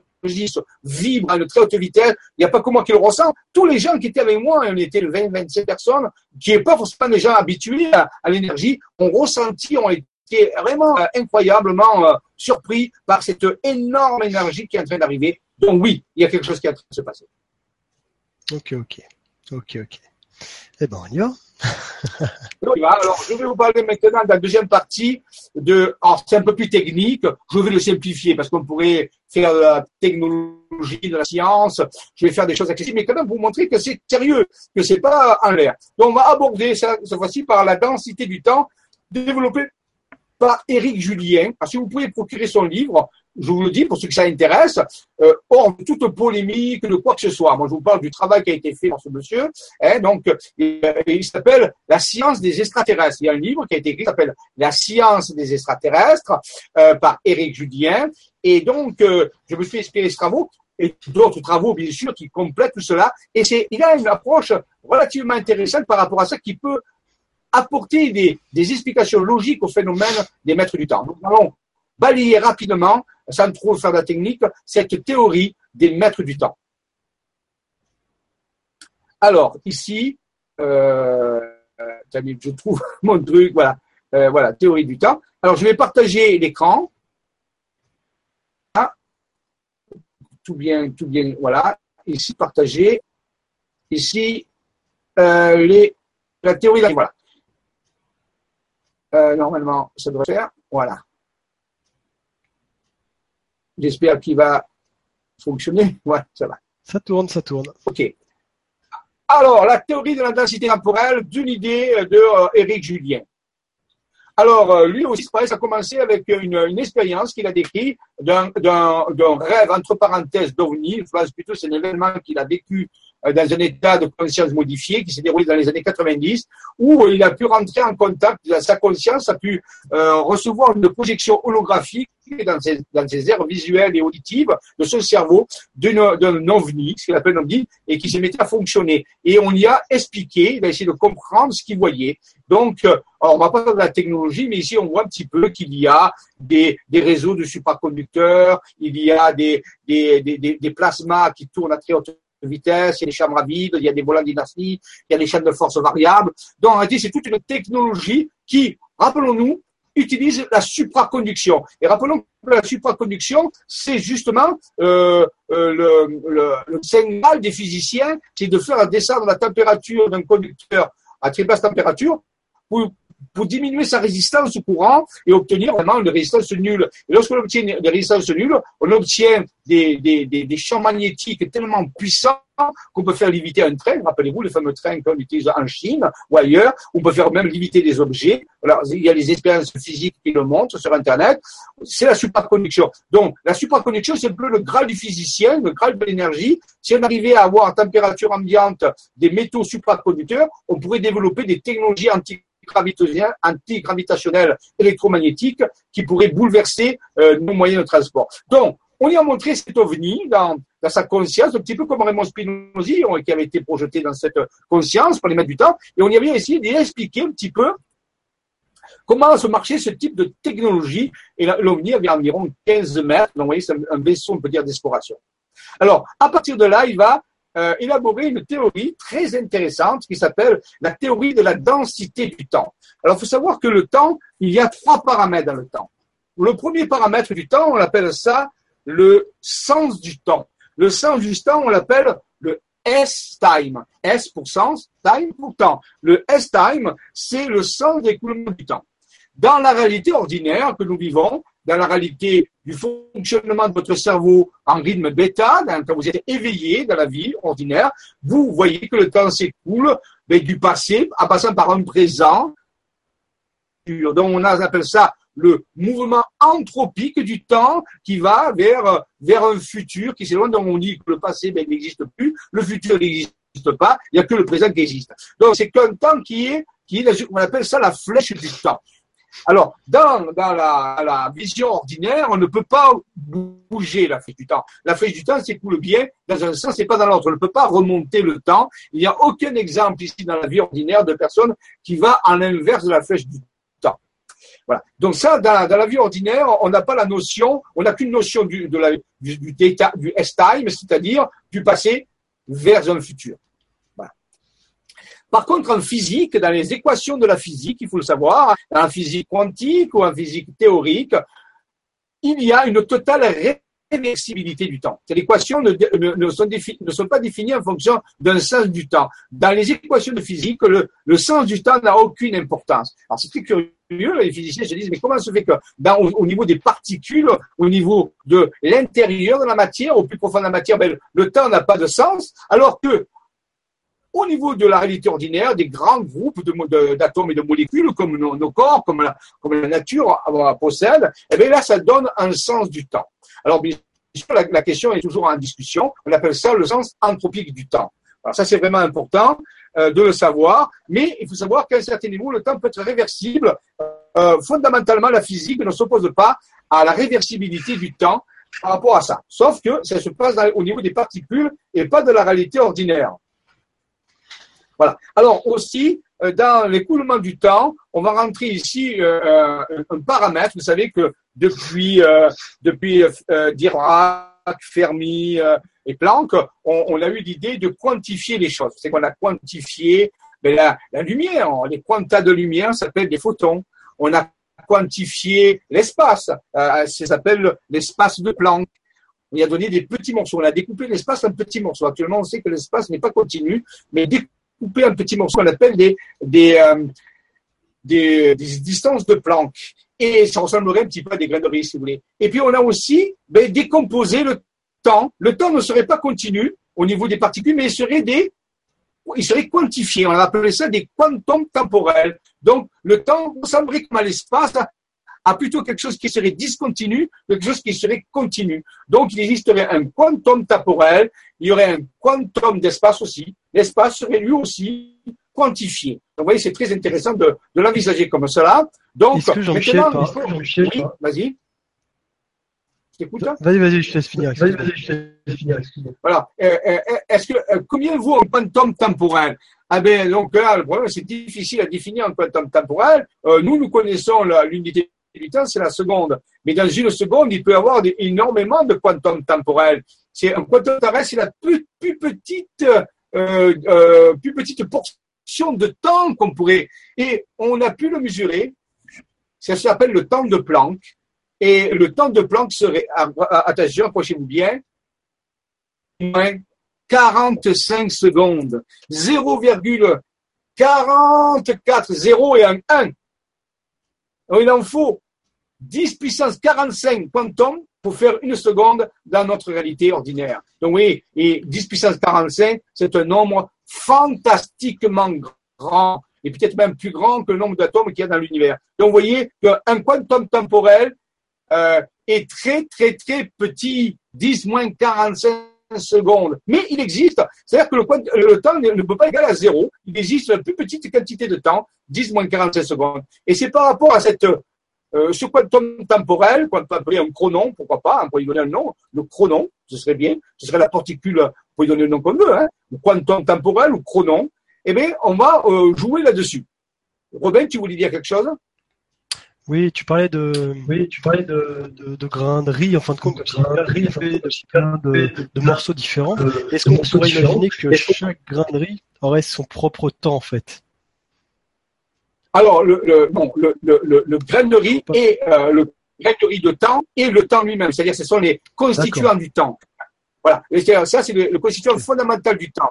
Alors, on va en parler justement de ce qui est cette notion du temps qui s'écoule, on va voir. Hein. Donc, c'est-à-dire que le, le, le, constituant de base du temps, c'est un chronon ou un quantum temporel.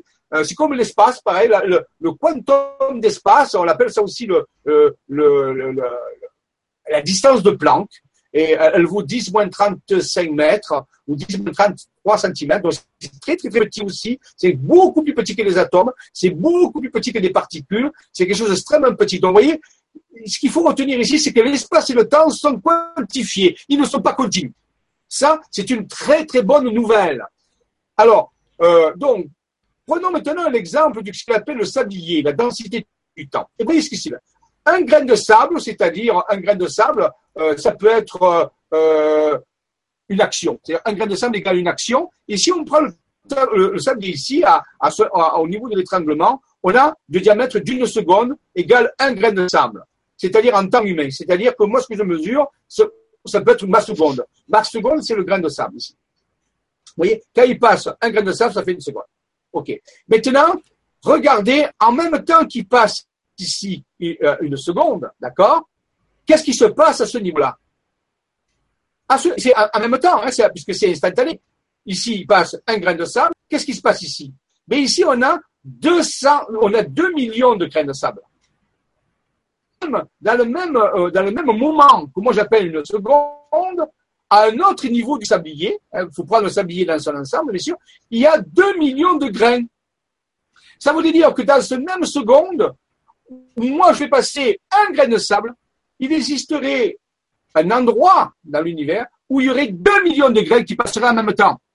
Vous imaginez? 2 millions d'actions. C'est-à-dire que moi, je fais une action dans une seconde, et bien, il existerait dans l'espace, dans un endroit où je fais en même temps 2 millions d'actions dans cette même seconde.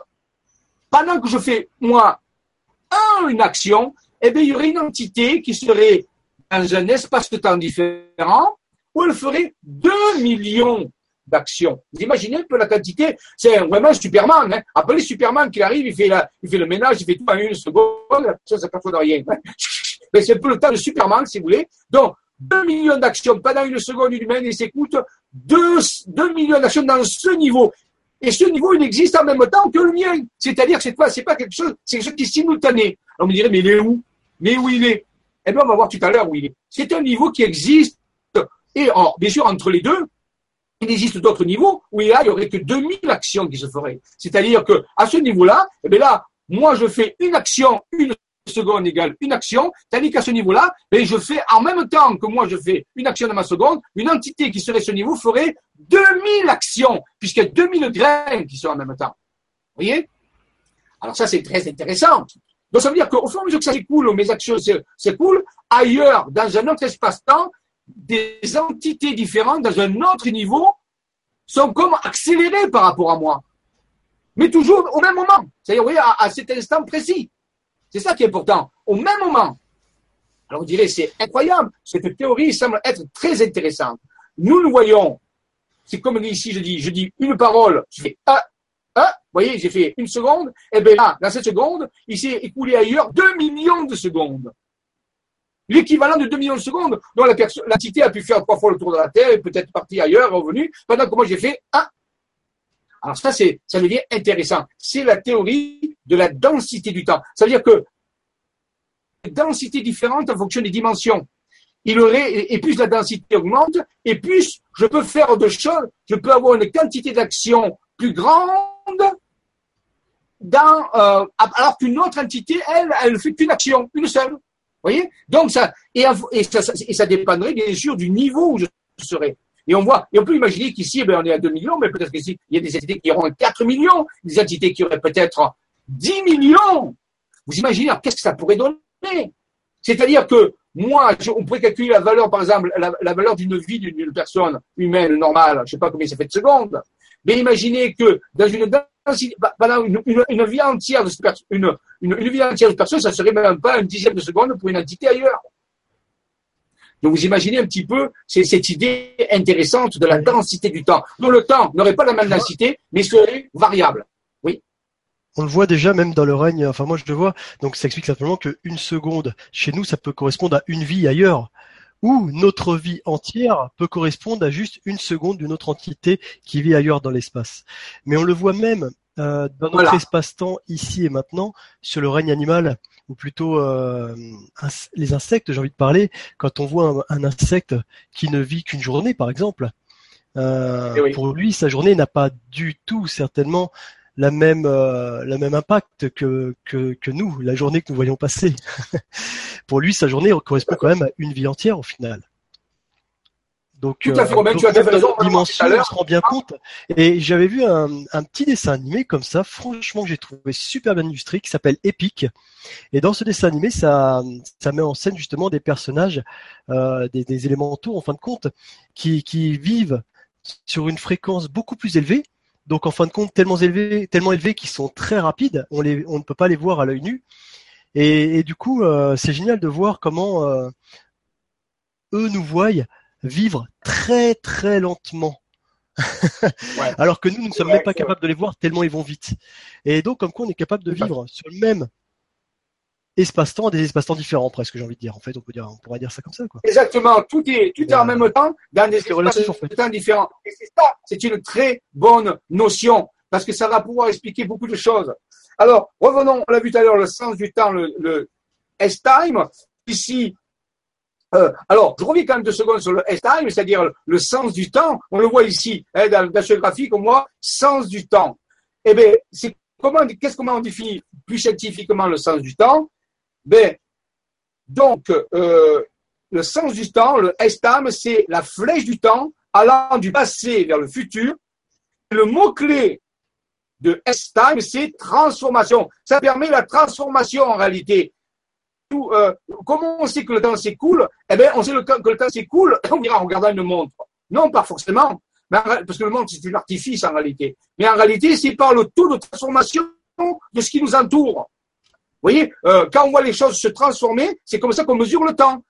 Et la transformation se fait dans un certain sens. Certains appellent ça l'évolution. Alors, si ça va vers l'évolution, on appelle ça la négantropie, c'est-à-dire réalité, les, objets deviennent de plus en plus complexes. C'est la né d'entropie. Et quand les objets se dégradent, qui, sont décomposés, un objet complexe se décompose en objet beaucoup plus simple, c'est le cas de la mort, par exemple, de quelqu'un qui se décompose, eh bien ici, on appelle ça l'entropie. Donc on voit que dans les, dans les deux cas, dans le même sens du temps, il y a la complexité peut croître. Mais c'est le cas, par exemple, de la conception d'un enfant. Nos vues, le spermatozoïde se rencontre, va donner une cellule qui va se multiplier, il va donner un enfant qui est beaucoup plus complexe que les deux cellules par an au début. Ça, c'est le sens de la négantropie vers la, la complexité. C'est toujours le sens du temps vers le futur. Mais en même temps, quelqu'un qui meurt se décompose, que ce soit une plante, un animal ou un humain, eh bien, on va décomposer un objet complexe en un objet beaucoup plus simple. Ça, c'est l'entropie, la tendance au désordre. Donc, rappelons-nous que le sens du temps a deux paramètres. Un paramètre négantropique, c'est-à-dire vers la complexification, vers l'évolution, et vers l'évolution du système, un système plus complexe, ou alors anthropique, c'est-à-dire vers la décomposition vers un système beaucoup plus simple. Toujours dans le même sens en réalité. Donc, le, le, mot maître du S-time, du sens du temps, c'est transformation. La transformation qui nous permet de passer d'un état 1 à un état 2 dans un système. D'accord? Qu'il soit plus complexe ou moins complexe, ça, c'est en fonction du système. Et donc voilà. Et maintenant, la, la densité du temps. C'est ce qu'on appelle aussi la fluidité de l'écoulement du temps. Alors, on nous dit que c'est une quantité relative de temps qui affecte le comportement de la matière et des événements. Elle décrit une vitesse de transformation. Alors, tout à l'heure, on avait la transformation, soit vers du plus complexe, soit vers du plus simple. Entropie, négantropie. Maintenant, la vitesse de transformation, la cinétique, ou en chimie, on appelle ça la cinématique. Donc, en réalité, cinématique ou cinétique des réactions chimiques, eh bien, c'est dû à la, ici ce qu'on appelle la densité du temps. Et on va voir que une même réaction peut aller plus ou moins vite en fonction de la densité du temps, c'est-à-dire de la dimension dans laquelle elle se trouve. Ça, c'est très, très, donc tu l'as dit tout à l'heure, dans les cas des insectes, à ce niveau-là. Donc, on nous dit que la densité du temps n'est pas linéaire, mais discontinue, donc fractale. Elle serait fractalisée, on peut dire quantifiée. Alors, quantifiée en quoi? Comment cette, euh, cette densité temporelle, c'est, euh, on pourrait dire, soit elle est continue, c'est-à-dire c'est une fonction affine, on peut dire en mathématiques, une fonction, on peut dire proportionnelle à x plus b, tout le monde connaît ça, c'est la, règle de 3, ou, alors non, non, pas du tout. Euh, là, dans cette théorie, la densité temporelle euh, qui est perpendiculaire au sens, on le voit ici dans le, dans, le graphique, serait quantifiée par des niveaux. Ah, des niveaux. Ah oui, on l'a vu dans le sablier. Appelé 2 millions, 2000, euh, une. C'était quantifié. Alors, quantifié, et là, je te rejoins totalement, ce que tu disais tout à l'heure, Robert, c'est qu'ici, regarde, on a quantifié en zone, une zone qu'on va appeler minérale, de la conscience minérale, si on peut parler de conscience pour les minéraux, conscience végétale, conscience animale, conscience humaine, et au-delà, supra-humaine, pourquoi pas, ou, méta-humaine, à ce niveau-là. Donc, la densité du temps, euh, la détail, on peut dire, la densité du temps serait quantifiée. Et dans un même niveau, on va retrouver ben, des structures qui se ressemblent dans tous les minéraux. On va retrouver une couche à peu près. Alors, peut-être que tous les minéraux n'ont pas la même notion de densité temporelle. Ah,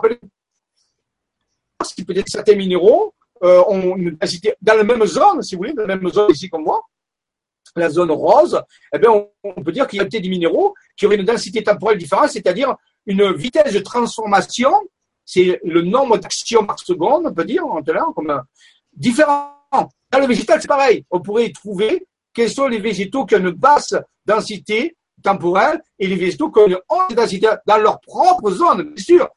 Mais le végétal, on voit qu'il est supérieur au minéral. C'est-à-dire que globalement, la densité, temporelle d'un végétal est supérieure à la densité euh, temporelle d'un minéral.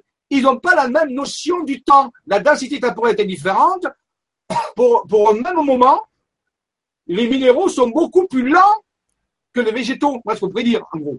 Alors, leur vitesse de transformation est beaucoup plus lente pour un minéral. C'est pour ça que les montagnes bougent lentement. Elles bougent, mais lentement. Les pierres aussi, hein, c'est clair. Par contre, les végétaux, on l'a filmé avec des caméras ultra rapides, on a vu des mouvements dans les végétaux. Donc, pour le faire pour ça avec des minéraux, c'est très compliqué. Donc, en réalité, et au-dessus du, du, végétal questionnaire, on a l'animal qui, lui aussi, a une densité temporelle supérieure au végétal. Donc, c'est-à-dire que sa vitesse de transformation est beaucoup plus grande. Sa densité, on dit que sa densité temporelle est beaucoup plus grande. Et au-delà, on a l'humain. L'humain à ce niveau de conscience actuel. Mais on a une zone, rappelez-vous qu'on a toujours une zone. C'est pareil, on peut avoir des animaux avec des densités temporelles différentes. On peut dire, quelle serait la densité temporelle d'un éléphant, de la, de la, famille des éléphants, de la famille des félins, de la famille des oiseaux? Comment on pourrait mesurer ça? Vous voyez, c'est très intéressant, ça ouvre des possibilités. Et l'humain, lui aussi, on pourrait dire qu'il y a une zone de densité temporelle. Maintenant, les humains se baladent dans la zone. Il y a des humains qui ont peut-être une densité temporelle différente de d'autres. Ils ont ainsi des perceptions différentes. Ils, ont une vitesse de transformation différente. On parlait tout à l'heure de Raymond Spinozzi ou, de toi, si tu fais des expériences euh, paranormales ou, de choses comme ça, ou, des, des, phénomènes comme des saints, des personnes qui ont fait des lévitations, qui ont fait des phénomènes qu'on appelle miraculeux serait peut-être dans cette zone supérieure de densité temporelle. Donc, la qualité de la densité temporelle permettrait peut-être d'expliquer certains phénomènes de personnes qui, disons, qui ont des dons ou des talents ou des trucs comme ça, mais en réalité, non. Ça fonctionnerait à des densités temporelles. Et ça rejoint la question qu'a posée la, jeune dame tout à l'heure. Est-ce que ça a un rapport avec la vibration? Et oui, ça a un rapport avec la vibration. On le voit ici. Et là, c'est hyper intéressant parce que c'est vraiment donné en plus, tu vois. Moi, je voyais pas du tout ça comme ça, mais là, ça éclaircit beaucoup de choses. C'est-à-dire qu'on on, admet que le temps n'est pas constant. Mais, euh, mais variable et peut être euh, perçu différemment par chaque personne. Chacun a sa densité temporelle et chacun peut la varier en fonction de. Et de toute façon, on le fait tous, ne serait-ce que la nuit quand on dort. Alors moi, je sais pas pour pour vous, mais en ce moment, moi, je fais des rêves qui durent des journées et des journées entières. je fais des rêves où je, je vis ma vie, quoi. Je vis ma vie. Je me réveille le matin, il s'est passé trois quatre jours, quoi, pendant la nuit. et euh, ah il s'est juste passé ah, bah, le, temps d'une nuit, quoi. Le temps d'une nuit, mais je me réveille le matin, j'ai l'impression d'avoir vécu plusieurs jours de la, de la nuit, quoi. Et euh, donc là, ouais, en effet, on se rend bien compte que le temps n'est pas stable et, euh, et, varie. C'est intéressant d'ailleurs, c'est très intéressant parce qu'on se rend compte à quel point ça peut varier en fonction de notre euh, taux vibratoire, puisqu'on dit que notre taux vibratoire évolue en fonction de notre bien-être. Plus on se sent bien, plus on monte en fréquence, plus on se sent mal à l'aise, plus on baisse en fréquence. Et bon, on se rend compte que quand on est bas en fréquence sur sur une quelque chose, par exemple être en cours, euh, quelque chose euh, face à un cours qui nous ennuie, ce cours paraît très long, très long à finir parce qu'on est bas en vibration et le temps paraît beaucoup plus long. Par contre, si vous vous mettez à faire du dessin, de la peinture, quelque chose qui vous passionne, et ben là d'un seul coup vous vous rendez plus compte, il y a des heures qui s'écoulent avant qu'on se rende compte du temps. Donc comme quoi quand on se met dans des états de joie, on monte notre vibration et la densité du temps évolue. Tout comme quand on descend, en vibration, la densité du temps descend avec nous. Je ne sais pas ce que tu en penses, Jean-Michel. Moi, c'est, je, suis en train de comprendre un petit peu les choses comme ça parce que je découvre ce schéma euh, maintenant et je trouve ça très intéressant comme euh, comme parallèle. Alors, ce schéma, pourrait, euh, on pourrait en discuter pendant des heures parce qu'il va y avoir des conséquences énormes. On va pas le faire ce soir parce qu'on pourrait faire un cours entier ou des heures de conférence là-dessus, de, de, de, de, essayer de comprendre en profondeur toutes les conséquences de ce schéma. Alors, on m'a donné quelques-unes. Tu viens de le dire. Il y a une personne qui est, qui est en train de, de peindre. elle est inspirée, elle peint son tableau et euh, elle a cette elle, elle, une perception, elle est dans une densité temporelle différente. Et il y a à côté de l'autre, côté d'elle une autre personne qui est là. Et pourtant, elles sont toutes les deux dans la même pièce au, moment, au bien moment. L'horloge fonctionne pareil pour tous les deux. Et c'est ce qu'ils disent. Ils disent à ce moment-là, les densités temporelles, toutes les densités temporelles, les zones de densité temporelle différentes, s'écoulent en même temps. C'est ça qu'il faut bien comprendre. C'est-à-dire que vous voyez bien, les minéraux qui sont là, les végétaux sont là, les animaux sont là, et tous les humains sont là. Donc, en réalité, la densité temporelle, c'est quelque chose qui caractérise, le fonctionnement de la conscience, mais elle a un point commun avec l'ensemble des formes de vie qui vivent dans le continuum. Ou sinon, on ne pourrait pas communiquer, on se, se verrait pas, on serait, on dans l'invisible. Donc, en réalité, ça se peut comprendre. Et c'est bien ce qu'ils disent. Il y a une notion qu'il faut dire, qu'en réalité, euh, il faut comprendre, voilà. Donc, tout s'écoule en même temps. Hein, ça, c'est vraiment important de le comprendre, mais les densités sont variables. Ce même moment qu'on mesure avec une horloge, qui est valable pour tout le monde, eh bien, la lentité peut le vivre de façon différente. Dans une densité temporelle supérieure, cette seconde qui est pour Paul qui peint et pour Henri qui est à côté qui peint pas, c'est toujours une seconde qui est mesurée par l'horloge, mais pour Paul, euh, pour Henri ou Paul qui peint, ça, ça peut devenir deux heures parce qu'il est dans une densité temporelle différente. Mais le temps qui est mesuré par l'horloge, c'est le même. Tout s'écoule en même temps, sinon il y aurait une désynchronisation. D'accord faut bien comprendre. Il faut bien comprendre ces choses-là. Donc, tout, se, déroule en même temps. Une chaîne du présent. On verra tout à l'heure, c'est très étrange le présent. En réalité, le présent, c'est ce qui permet de connecter toutes les densités temporelles. Donc, et c'est une nouvelle définition du présent, beaucoup plus scientifique. En réalité, le présent, c'est quelque chose qui permet de, le point commun de toutes les densités temporelles, ce qui permet aux choses d'être synchronisées, sinon on serait désynchronisé et on ne pourrait plus voir les, végétaux, les animaux, et Pierre et Paul ne pourraient pas le voir, puisqu'ils seraient dans deux densités temporelles différentes, malgré qu'ils soient dans deux densités temporelles différentes, leur présent les permet de les mettre en contact. Et c'est ce qu'on mesure avec une horloge, c'est cette synchronisation. Ouais, tu vois, Jean-Michel, je, repense à ton sablier de tout à l'heure. Ton sablier de tout à l'heure, donc, euh, qui montrait le, temps présent, donc entre mes deux mains, en fait. Hein, si c'est bien ça, hein, le temps présent euh, quand je me présente comme ça, voilà.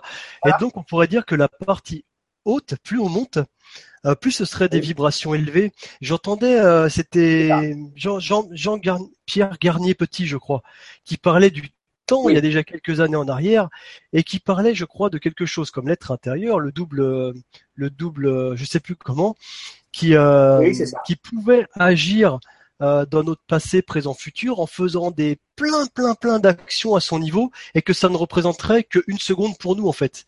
C'est comme si cet être-là se trouvait dans des dimensions beaucoup plus hautes et donc beaucoup plus haut dans ton sablier et que quand nous, nous faisons une seconde, lui, il a eu le temps de faire deux millions d'actions donc pour changer notre passé, présent, futur, etc. Donc en fait, ça représente quasiment le temps, mais également la fréquence. Les, les deux sont, sont liés, en fait. On va le voir tout à l'heure. Alors tout à l'heure, tu, tu lances un petit peu tout ça, c'est bien.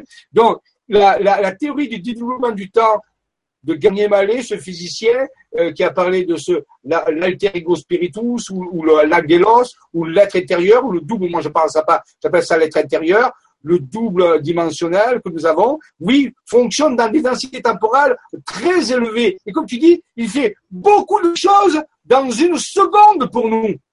Et il le fait surtout la nuit.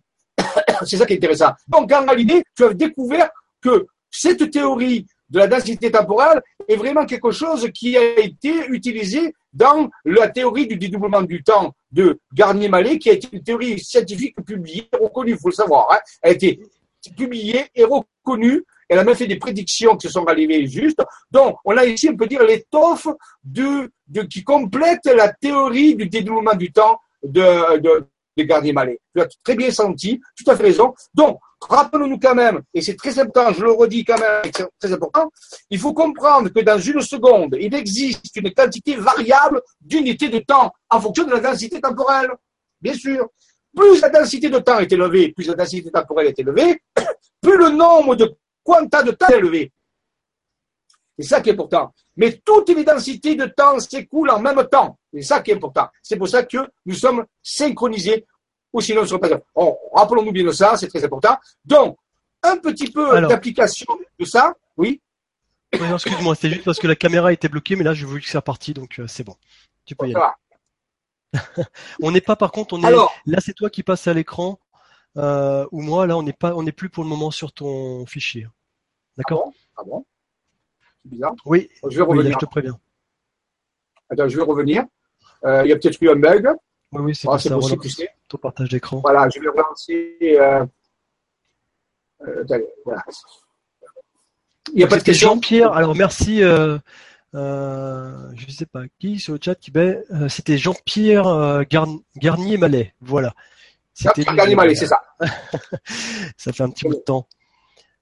Oui, alors partagez. Donc je vais repartager l'écran. Je vais bien me le dire parce que des fois, on ne sait pas. Des fois, il se passe des blagues. Est-ce que c'est revenu là? Alors, je vais te dire ça tout de suite. Oui, apparemment, c'est parti. Bon, alors, donc, voyons quelques. Ah oui, voilà. Donc, revenons, voyons quelques applications de ce petit schéma. Donc, tout se passe en même temps, mais dans des densités temporelles différentes, et les densités temporelles peuvent définir ce que l'on appelle des spectres, ou alors des zones, ou la zone minérale, la zone végétale, la zone animale, la zone humaine. Prenons un humain. Il a une densité temporelle, une zone de densité temporelle supérieure aux autres espèces, aux autres règnes. D'accord. On le voit ici dans le graphique. Mais cet humain, il est constitué de minéraux, il y a des eaux, il est constitué de végétal aussi, le système neurovégétatif, il est constitué d'animal, les tissus.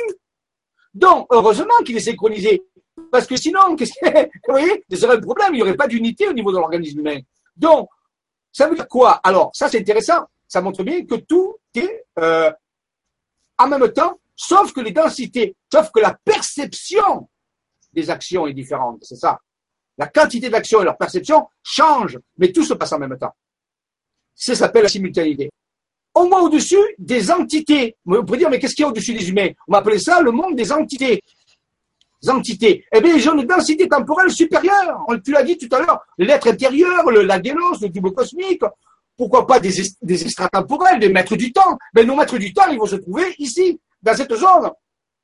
Alors Jean-Michel, je suis désolé, ta zone, euh, Euh, on ah. peut la comprendre, mais on ne la voit pas. je suis désolé. Ah la caméra est axée sur toi et non pas sur le partage d'écran. Je suis désolé, je ne sais pas pourquoi. Alors, il est vrai que moi, quand tu me demandes si on le voit à l'écran, euh, entre ce que moi je vois sur mon écran et il y a un décalage en fait à côté. Donc euh, moi, voilà, je, te, je vais te demander de ressortir et de relancer parce qu'en fait, moi, si tu veux, en tant qu'invité, je vois ton partage d'écran, mais euh, sur la vidéo à côté, euh, je vois que c'est pas le cas. Et là, c'est bon? Tu repartagé là, c'est bon. Je te dirai dans quelques secondes le temps que ça, ça partage de l'autre côté. yeah, mais je continue quand même parce que vas-y, vas-y. j'espère que ça va. Voilà. Alors, donc, les entités, les entités au-delà des humains, les méta-humains ou les plus humains ou ce que vous voulez, bon, à ce moment-là, les maîtres du temps, les maîtres du jeu, les, les extraterrestres, les extratemporels, en fonction de leur densité temporelle, sont au-delà de l'humain.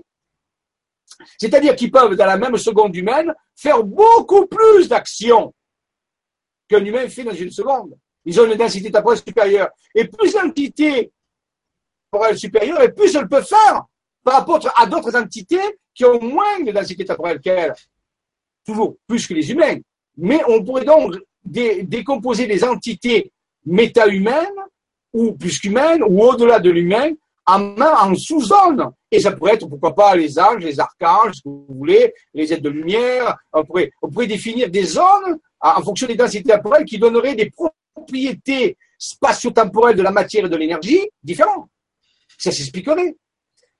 Donc, ça, c'est intéressant. Tous les phénomènes paranormaux, ben, se seront dus à l'interaction d'entités qui se trouvent dans les densités temporelles supérieures, même dans l'astral. Dès que tu parlais tout à l'heure de rêves euh, qui, qui, ont une dilatation temporelle incroyable, eh bien, donc, le rêve, c'est dans un état altéré de la conscience, modifié de la conscience, peut-être dans l'astral. Donc, il y a que le phénomène de l'astral, c'est-à-dire les décédés, ceux qui ont, ceux qui vivent après la vie physique, sont dans une densité temporelle différente. Et on pourrait ainsi s'élever dans l'échelle des entités vers des entités dont les densités temporelles sont de plus en plus élevées. Et donc, il y aurait plus de capacité, puisqu'il a le même présent, il pourrait beaucoup plus d'actions. C'est-à-dire plus de transformation. La vitesse de transformation des actions serait incroyable. Donc, vous voyez, on obtient des qualités énormes.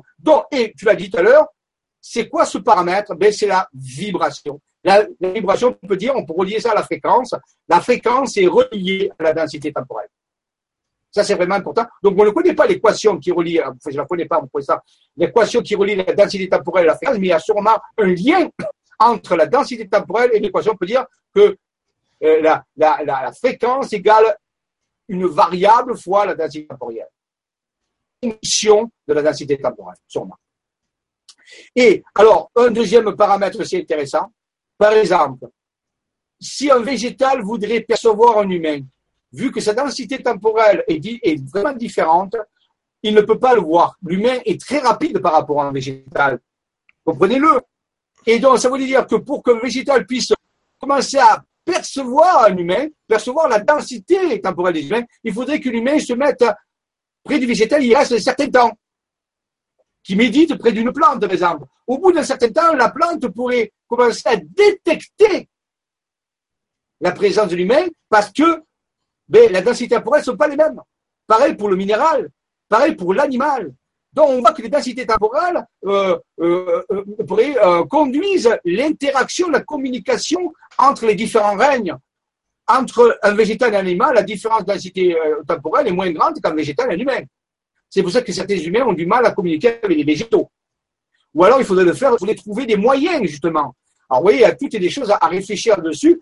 Pareil pour les entités quand les entités veulent communiquer avec les humains, ce sont des entités de très haute densité temporelle, elles ont beaucoup de mal à, pas pour l'humain par rapport au végétal.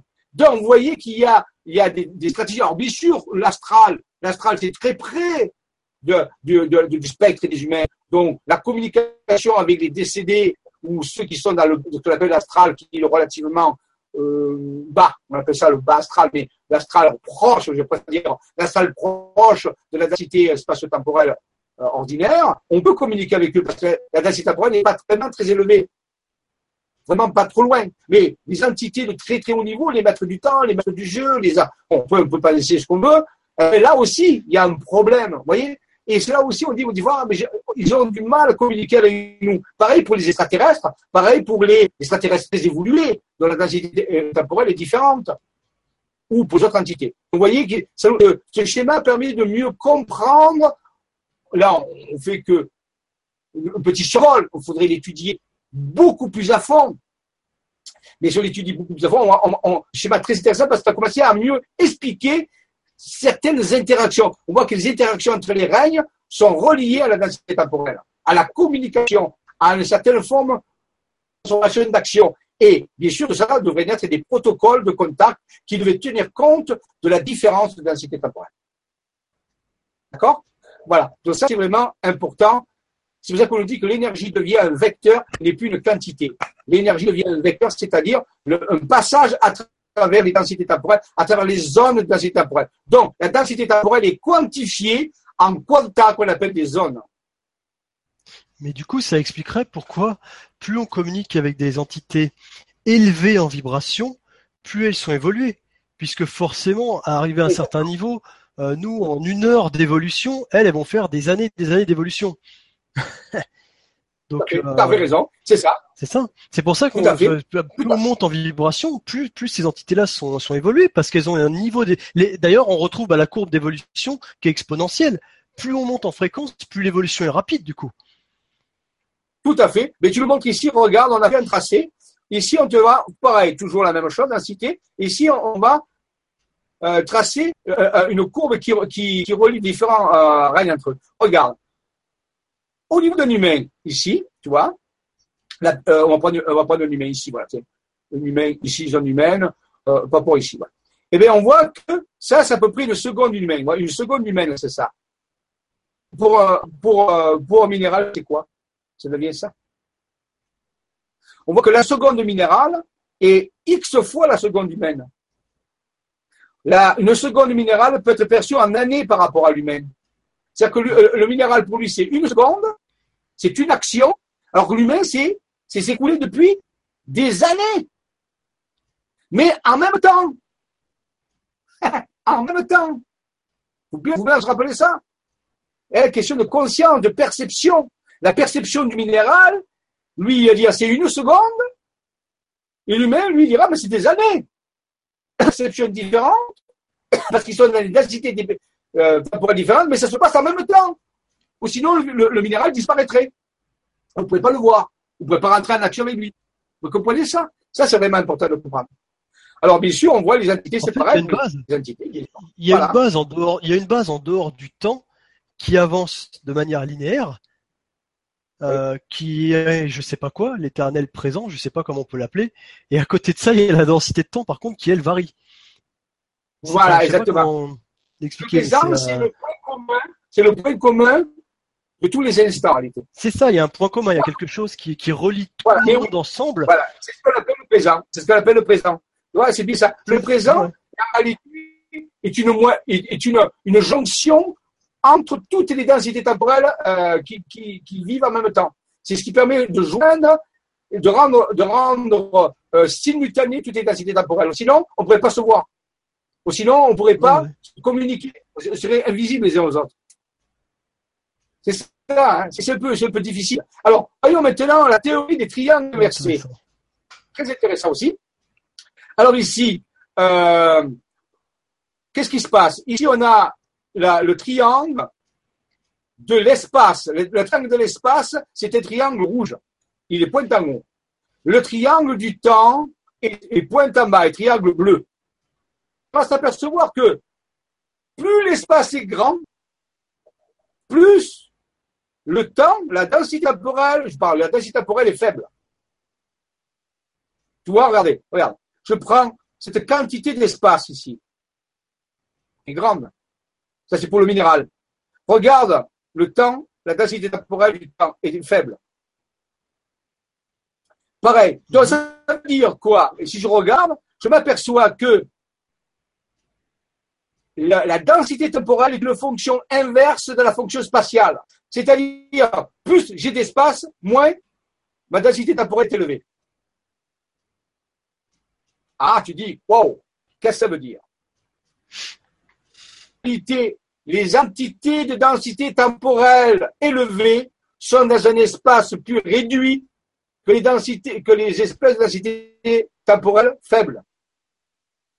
Ça veut dire quoi? Ça veut dire que nous allons vers le monde intérieur, car en réalité, les dimensions sont à l'intérieur et pas à l'extérieur. Voilà ce que ça veut dire. Ça veut dire qu'en réalité, les entités de haute densité temporelle se trouvent dans les dimensions intérieures de l'être, mais pas à l'extérieur. La dimension la plus grande, c'est l'univers. L'univers a une densité temporelle très basse. Très basse. Maintenant, si je vais vers l'intérieur, vers les particules, vers l'homme, vers l'homme, vers, vers les montagnes, c'est plus grand. Après, vous avez les, végétaux. Et, on va vers les dimensions intérieures. C'est-à-dire que plus la densité temporelle augmente, et plus l'espace diminue. Mais c'est toujours le même espace. C'est ça qui est bizarre.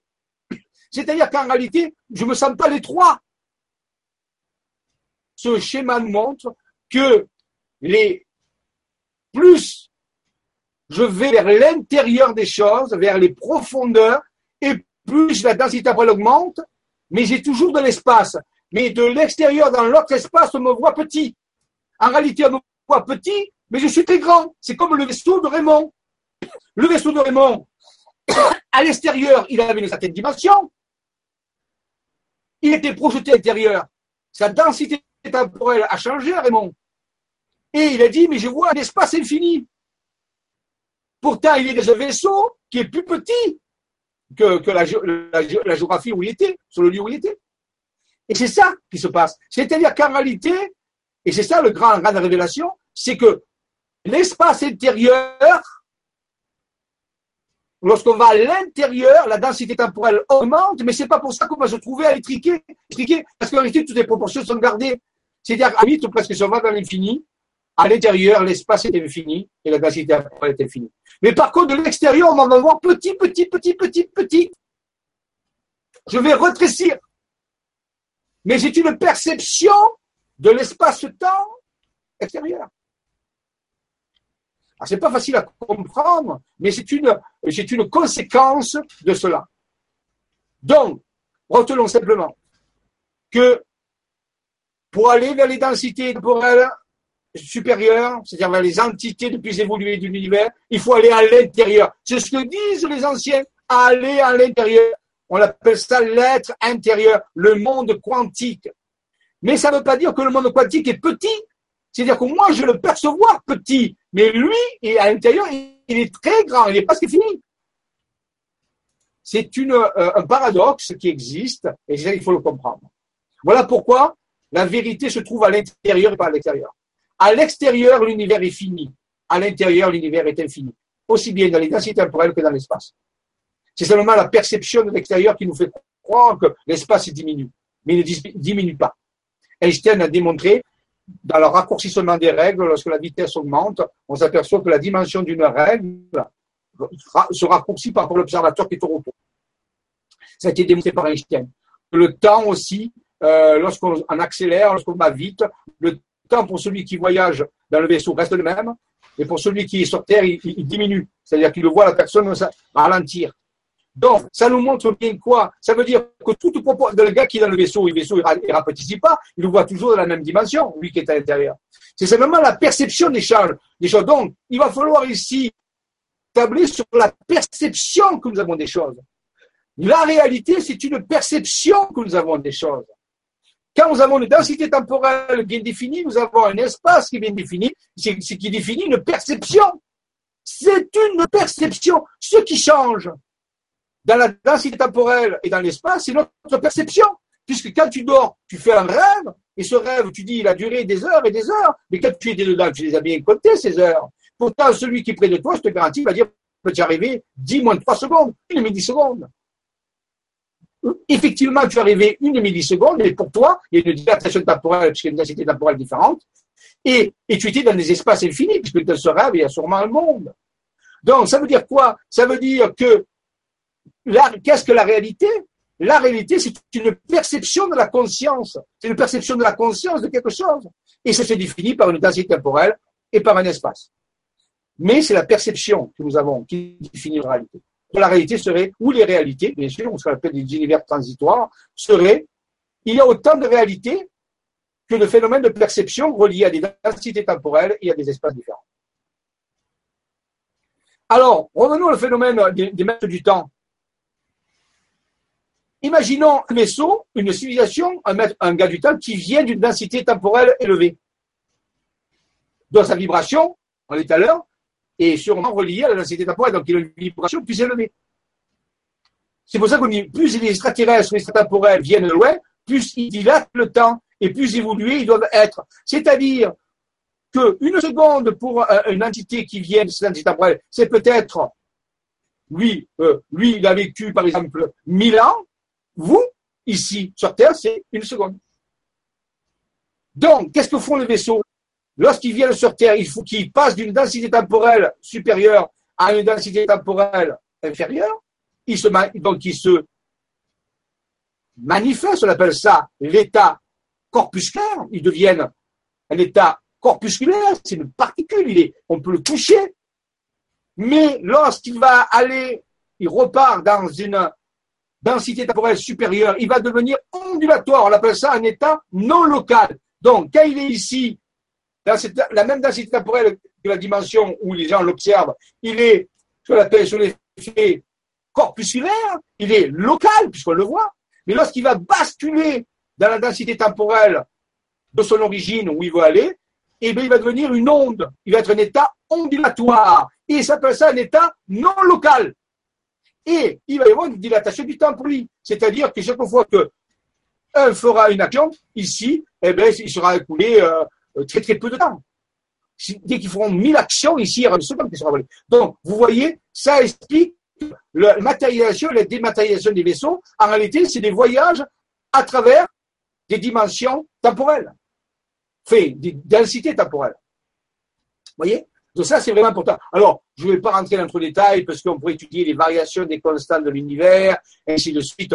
Donc, Donc, en réalité, nous, nous, nous habitons pas un univers spatio-temporel défini, nous, nous, nous habitons un méta-univers constitué de plusieurs zones de densité temporelle simultanée. Et les entités habiteraient, ces différents seraient répartis en fonction de ces zones de densité temporelle. Ça, c'est pour un seul univers. Mais rien n'interdit qu'il existerait, on en parlera une autre fois, l'hypothèse des multivers, où il y aurait plusieurs univers, ou une infinité d'univers, tous régis par ce même principe. Mais ils seraient fondamentalement différents déjà à la base. Alors ça donne un peu le tournis, c'est-à-dire qu'on parlerait non plus de multivers, mais de multi-méta-univers. Parce que méta-univers, c'est un univers sous plusieurs dimensions, euh, plusieurs densités temporelles en même temps. C'est ce qui est le cas ici. Ici, on est dans un univers, on est dans un méta-univers, c'est-à-dire un univers à plusieurs densités temporelles simultanées. On vient d'en parler. Minéral, végétal, animal, humain et méta-humain. Euh, entité au-dessus. Jusqu'à l'infini, on ne sait pas. Jusqu'où ça peut aller, densité temporelle. On n'a pas de, de limite à ce niveau-là. Mais ça, c'est un univers. on peut imaginer un deuxième univers. Eh oui, on peut imaginer un deuxième univers, légèrement différent du nôtre, avec d'autres constantes universelles, mais qui sont aussi un méta-univers. Et rien n'empêche d'envisager une multitude. Et la science actuellement ne contredit pas cela. C'est une espèce de cosmologie. C'est classique. On parlera plus tard. Ce n'est pas du tout métaphysique, je raconte. C'est purement admis actuellement. C'est enseigné dans les cosmologies. Dans la, cosmologie à l'université, on enseigne les plurivers. C'est une conséquence qu'on appelle de la loi de l'inflation de l'univers. Bon. Mais c'est réel. Donc, on aurait non pas des multivers, mais des multi-méta-univers. Dans le sens où il y aurait des densités temporelles différentes dans les couches. Donc, ce serait que chaque univers ressemblerait à un oignon. En limite, c'est l'oignon, hein, avec les différentes couches, mais on aurait différents oignons. Il y aurait des oignons rouges, des oignons blancs, des oignons, je sais pas moi. Ouais. Et donc, une infinité. Donc, ça donnerait le vertige, quelque part, à, tout cela. C'est très, très intéressant. Et ça expliquerait le voyage, bien sûr, avec les vaisseaux. Les vaisseaux, les vaisseaux, en réalité, se déplaceraient pas dans l'espace-temps, mais se déplaceraient dans les densités temporelles. Et ça, ça enlève tous les problèmes de limite de la vitesse de la lumière, ici le suite d'Einstein et tout le reste. Là, en passant d'une densité temporelle à une autre, eh bien, on n'a plus les mêmes notions et perceptions de, temps et de distance, bien sûr. On ne peut plus compter un année-lumière comme on le fait. Et ça, Einstein a un peu montré, puisqu'il dit que lorsque ça approche la vitesse de la lumière, le temps d'écoulement pour le voyageur qui se trouve dans le vaisseau tend vers zéro. et la, et la, la, distance du vaisseau, la, dimension du vaisseau tend vers zéro aussi. Donc, l'équation d'Einstein le montre. Donc, c'est une limite en réalité. Donc, en réalité, on s'aperçoit que cette, cette chose-là est intéressante. Voyons un petit peu ce qui peut se passer dans la vision des états de la matière. Eh bien, regardez, lorsque, on appelle ça, mettons un vaisseau, un vaisseau plasmique, un vaisseau de plasma, il peut avoir un état stable. Il peut passer un état instable, un état luminescent, un état invisible. Comment il fait ça? En passant par les phénomènes de densité temporelle. C'est pour ça que même vaisseau peut apparaître à un moment donné d'une certaine couleur ou d'une certaine forme. Un instant après, il peut être d'une autre couleur et d'une autre forme et il devenir invisible. Mais il n'est pas invisible. C'est seulement qui passe dans une densité temporelle qui, est au-delà de la perception de l'humain, qui n'est plus dans la zone humaine. Dès qu'il passe au-delà de la zone humaine, il n'est plus perceptible par les humains. Tant qu'il reste dans la zone une perception de densité temporelle globale des humains, on peut le voir sous différents états. Certains peuvent le voir stable, d'autres. Mais dès qu'il passe au-delà vraiment de la zone, eh bien, à ce moment-là, il est carrément, il n'existe plus, si vous voulez, dans cette densité temporelle. Alors, dans la même densité temporelle, lorsqu'un vaisseau euh, se manifeste, il faut tenir compte de sa densité temporelle. Où est-ce qu'il est réglé? Est-ce qu'il est réglé en haut, dans la zone maximum des humains, ou vers le bas des humains? Et pour répondre encore à la question de la demoiselle tout à l'heure, ben, ça dépend où l'humain se trouve dans la densité temporelle. Si le vaisseau se trouve dans cet état-là invisible, qui est vraiment dans le haut de la, densité temporelle des humains, on peut dire à la limite, parce qu'il va basculer dans la densité temporelle des plus qu'humains, eh bien, si l'entité qui l'observe, si l'humain n'est pas dans cette zone-là, il ne peut pas le voir.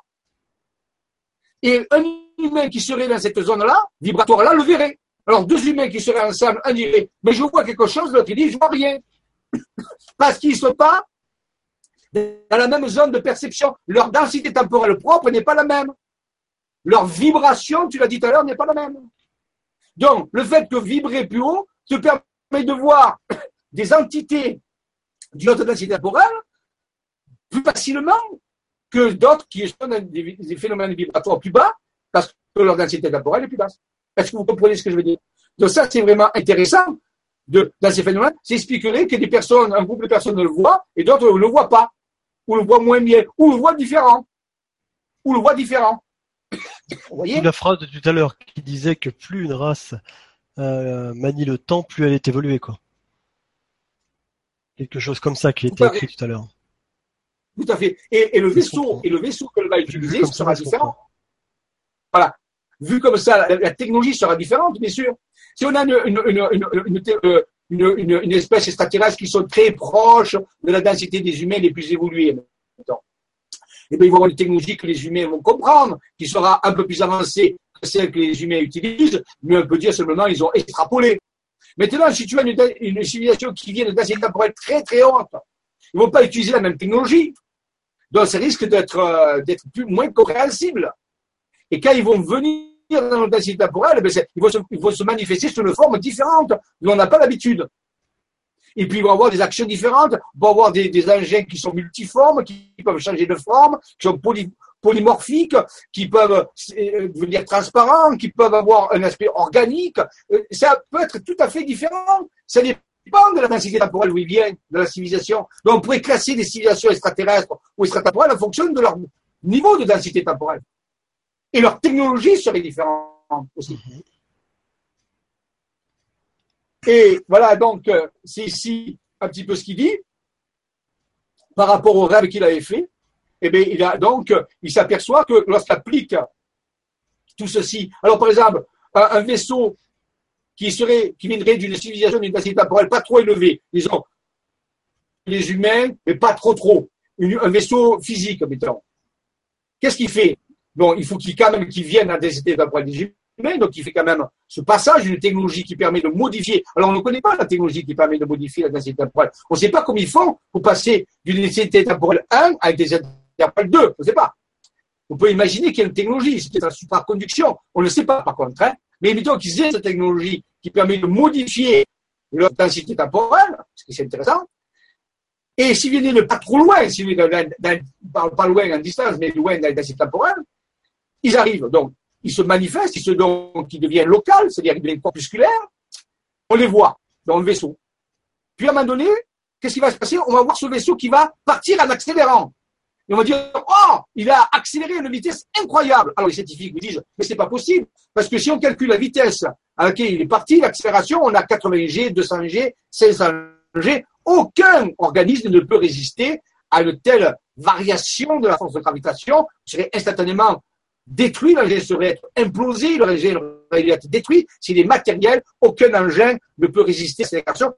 Surtout que parfois, on avait vu des engins faire des angles droits. Alors, en physique, lorsqu'on calcule l'accélération qu'aurait un engin lorsqu'il ferait un angle droit, c'est-à-dire qu'il passerait l'horizontal ou vertical, c'est infini. C'est-à-dire qu'en réalité, il serait totalement détruit. Et ça, serait, une compression croyable. Et pourtant, l'engin le fait. Alors, qu'est-ce qui se passe? Mais en réalité, le secret, c'est qu'il ne se déplace pas dans l'espace Qu'est-ce qu'il fait? Il fait varier sa densité temporelle très vite. Et regardez, qu'est-ce qui se passe? On le voit ici, dans euh, certaines dimensions. Dès qu'il passe à une autre densité temporelle, il, il devient plus petit. Et la troisième densité temporelle, encore plus petit. Donc, on a l'impression, nous, qu'il accélère, qu'il s'en va. Mais en réalité, il n'accélère pas. Il fait varier sa densité temporelle très vite. Le moment d'accélération. Et c'est comme ça qui est très intéressant. Donc, en réalité, la fameuse euh, déplacement très rapide de certains vaisseaux serait pas dû à l'accélération du vaisseau, mais au passage très rapide d'une densité temporelle 1 à une densité temporelle 2. Et c'est pour ça qu'on va devenir très très petit, devenir un point et disparaître. Vous dites, mais où est passé? Mais le vaisseau est toujours le même. Dans, dans sa densité temporelle, il a toujours le même espace. Mais notre perception, on ne le voit plus. Il a changé de densité temporelle à une vitesse incroyable. C'est-à-dire la variation, le delta densité temporelle est très rapide. Nous avons l'illusion qu'il se déplace en accélérant, mais en réalité, il reste sur place en réalité. Il ne se déplace pas. Ou se déplace très lentement. Mais en réalité, nous croyons qu'il va très vite. Et ce qui évite ben, la, destruction par la, gravitation. Donc, ensuite, on pourrait, je ne vais pas le faire ce soir, hein, euh, cette théorie permet aussi d'expliquer certains des multi-univers, ainsi de suite. Donc, je vous montre que ça existe. Plus tard, on reviendra dessus. Mais c'est une théorie alors, je ne pas dit que c'est la meilleure des théories, c'est une très belle théorie, pour moi, qui explique pas mal de choses. Mais on a vu ce soir qu'elle ouvre des, grandes perspectives intéressantes. On reste toujours dans la logique, on n'a pas fait de métaphysique ce soir, on n'a pas fait de mystique, on est resté dans la physique. On a vu que ça pouvait expliquer l'être intérieur, ça de Garnier-Mallet, la théorie du niveau cosmique. On a vu que ça pouvait expliquer certains phénomènes ovni. On a vu que ça peut expliquer les, problèmes de communication interrègne, ainsi de suite. Donc, et on l'a fait que survoler. On l'a fait que survoler la théorie. On peut aller beaucoup plus loin. Alors, pour revenir à ce que je disais tout à l'heure, la vibration, on la voit ici. Si on prend une densité temporelle 1, regardons cette, alternance ici. Vous voyez? Cette alternance. Ça, c'est ce qu'on appelle un cycle. Un cycle de l'onde.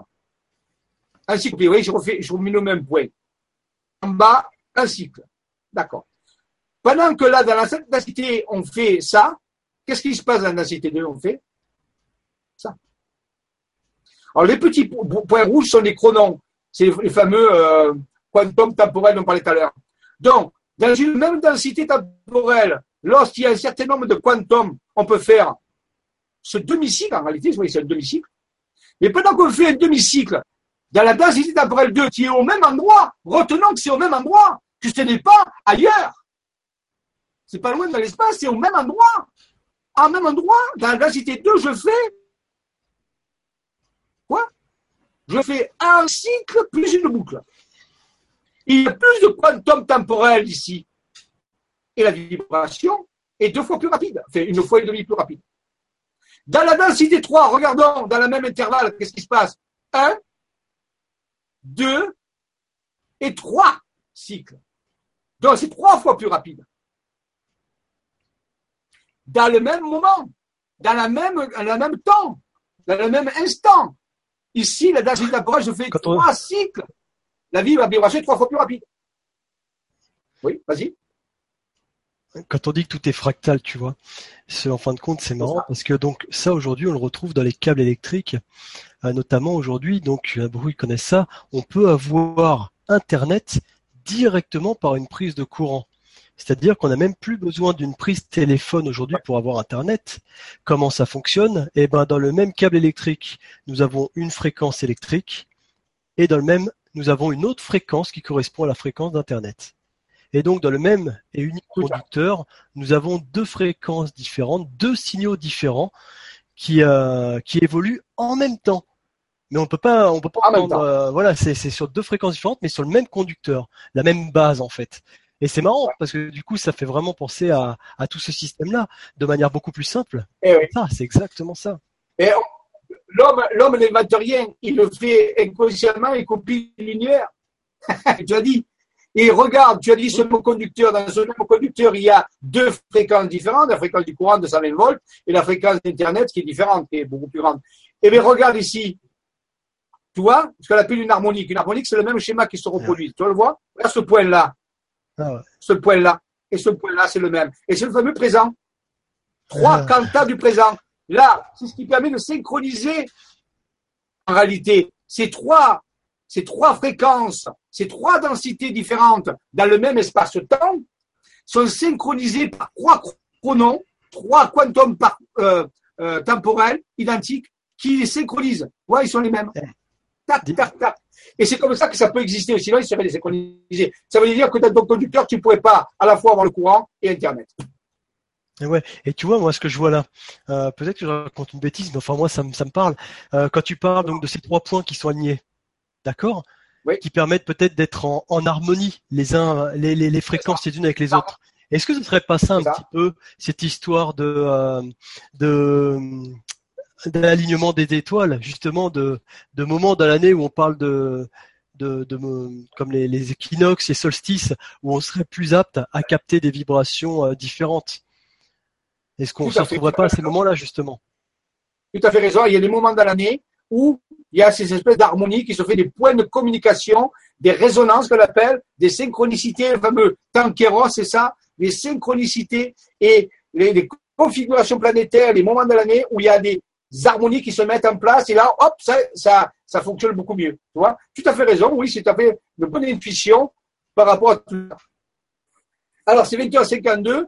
Je vais arrêter là pour les mettre du temps. On reprendra ça, on ira plus loin la prochaine. Mais je voulais vous montrer que il y, a, des choses sérieuses, on peut faire du bon travail. Actuellement, alors je rappelle le livre La science des extraterrestres d'Éric Julien. Ceux qui veulent aller plus loin,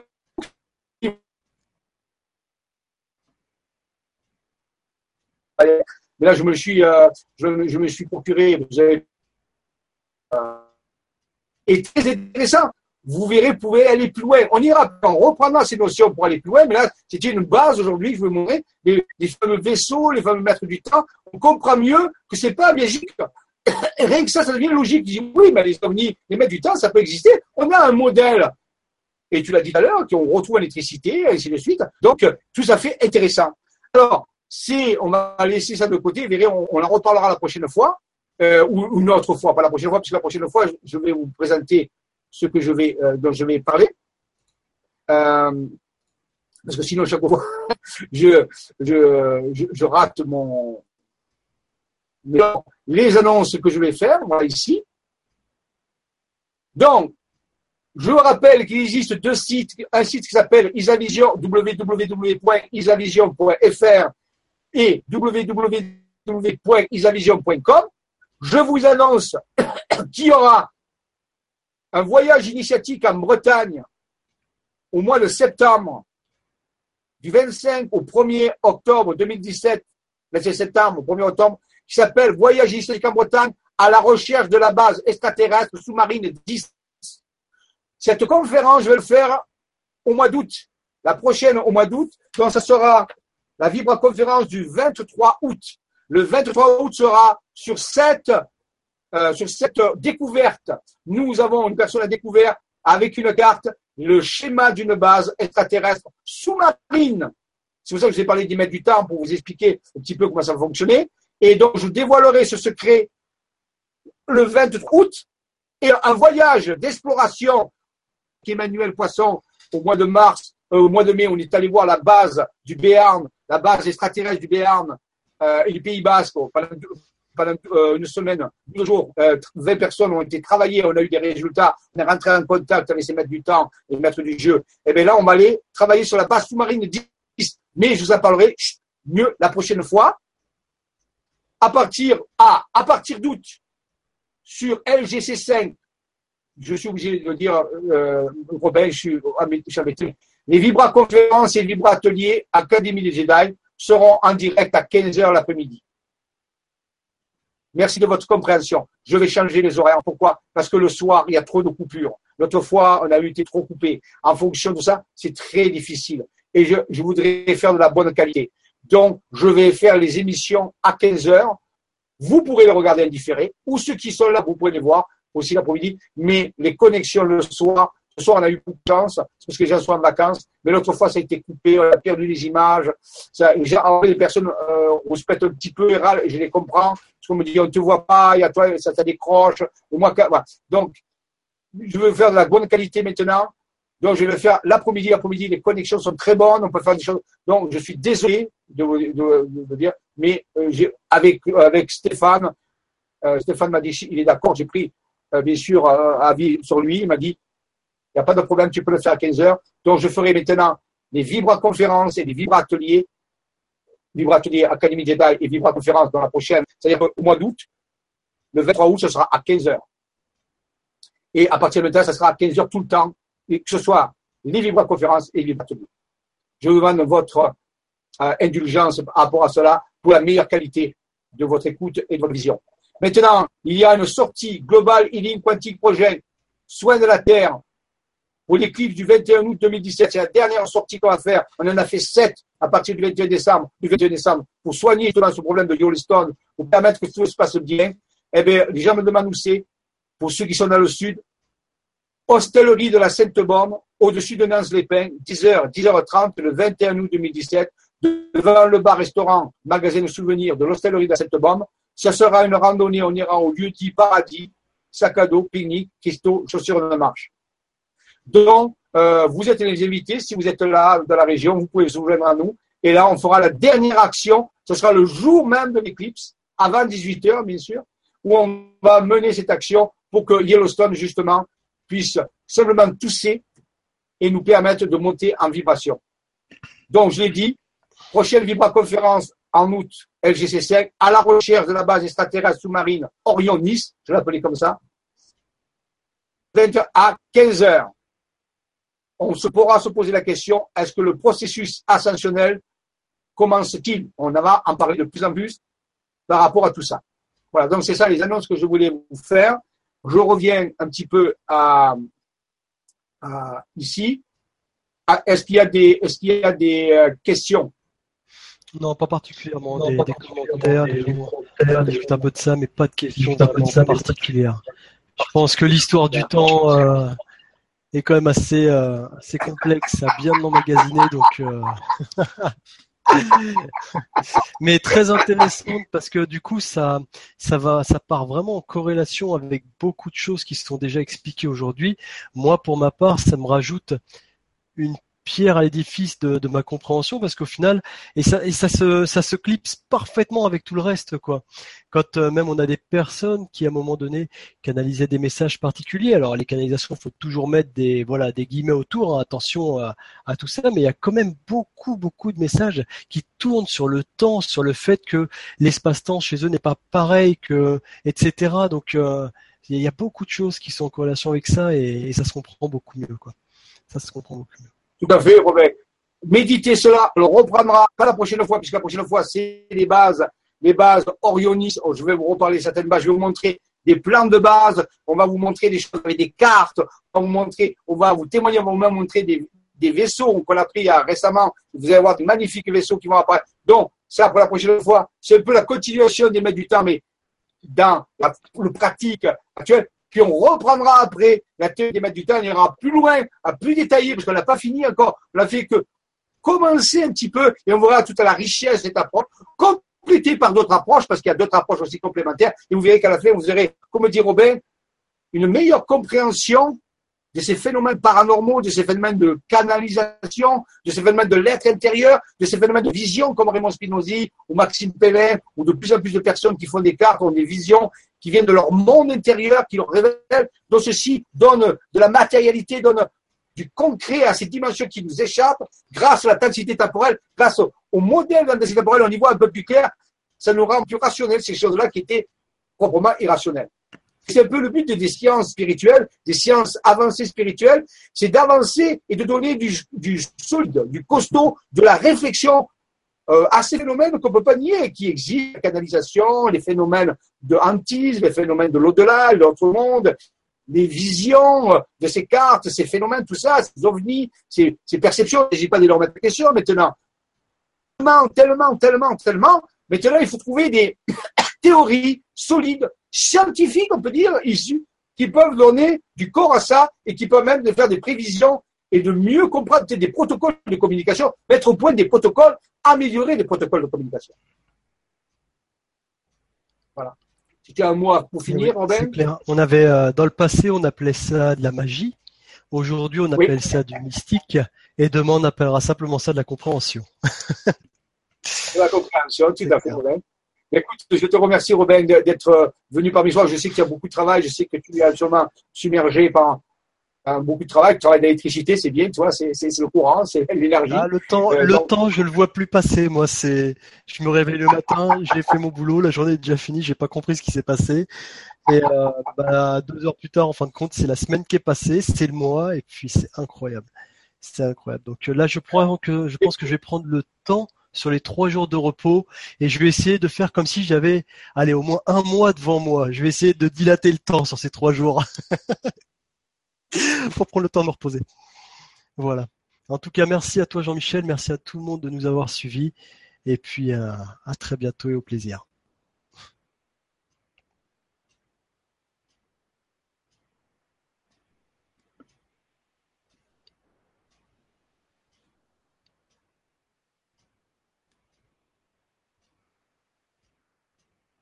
revenir, revenir. Euh, je sais pas si, oui, voilà, je suis revenu. Mais ah voilà, j'ai disparu. je, je parlais, toi, de, cette stabilité de, communication qui est embêtante quand même. Heureusement que c'est venu à la fin. C'est pas, ça s'est coupé tout seul. Il y a eu euh, une baisse. voilà. Donc, euh, Robin, je te remercie encore.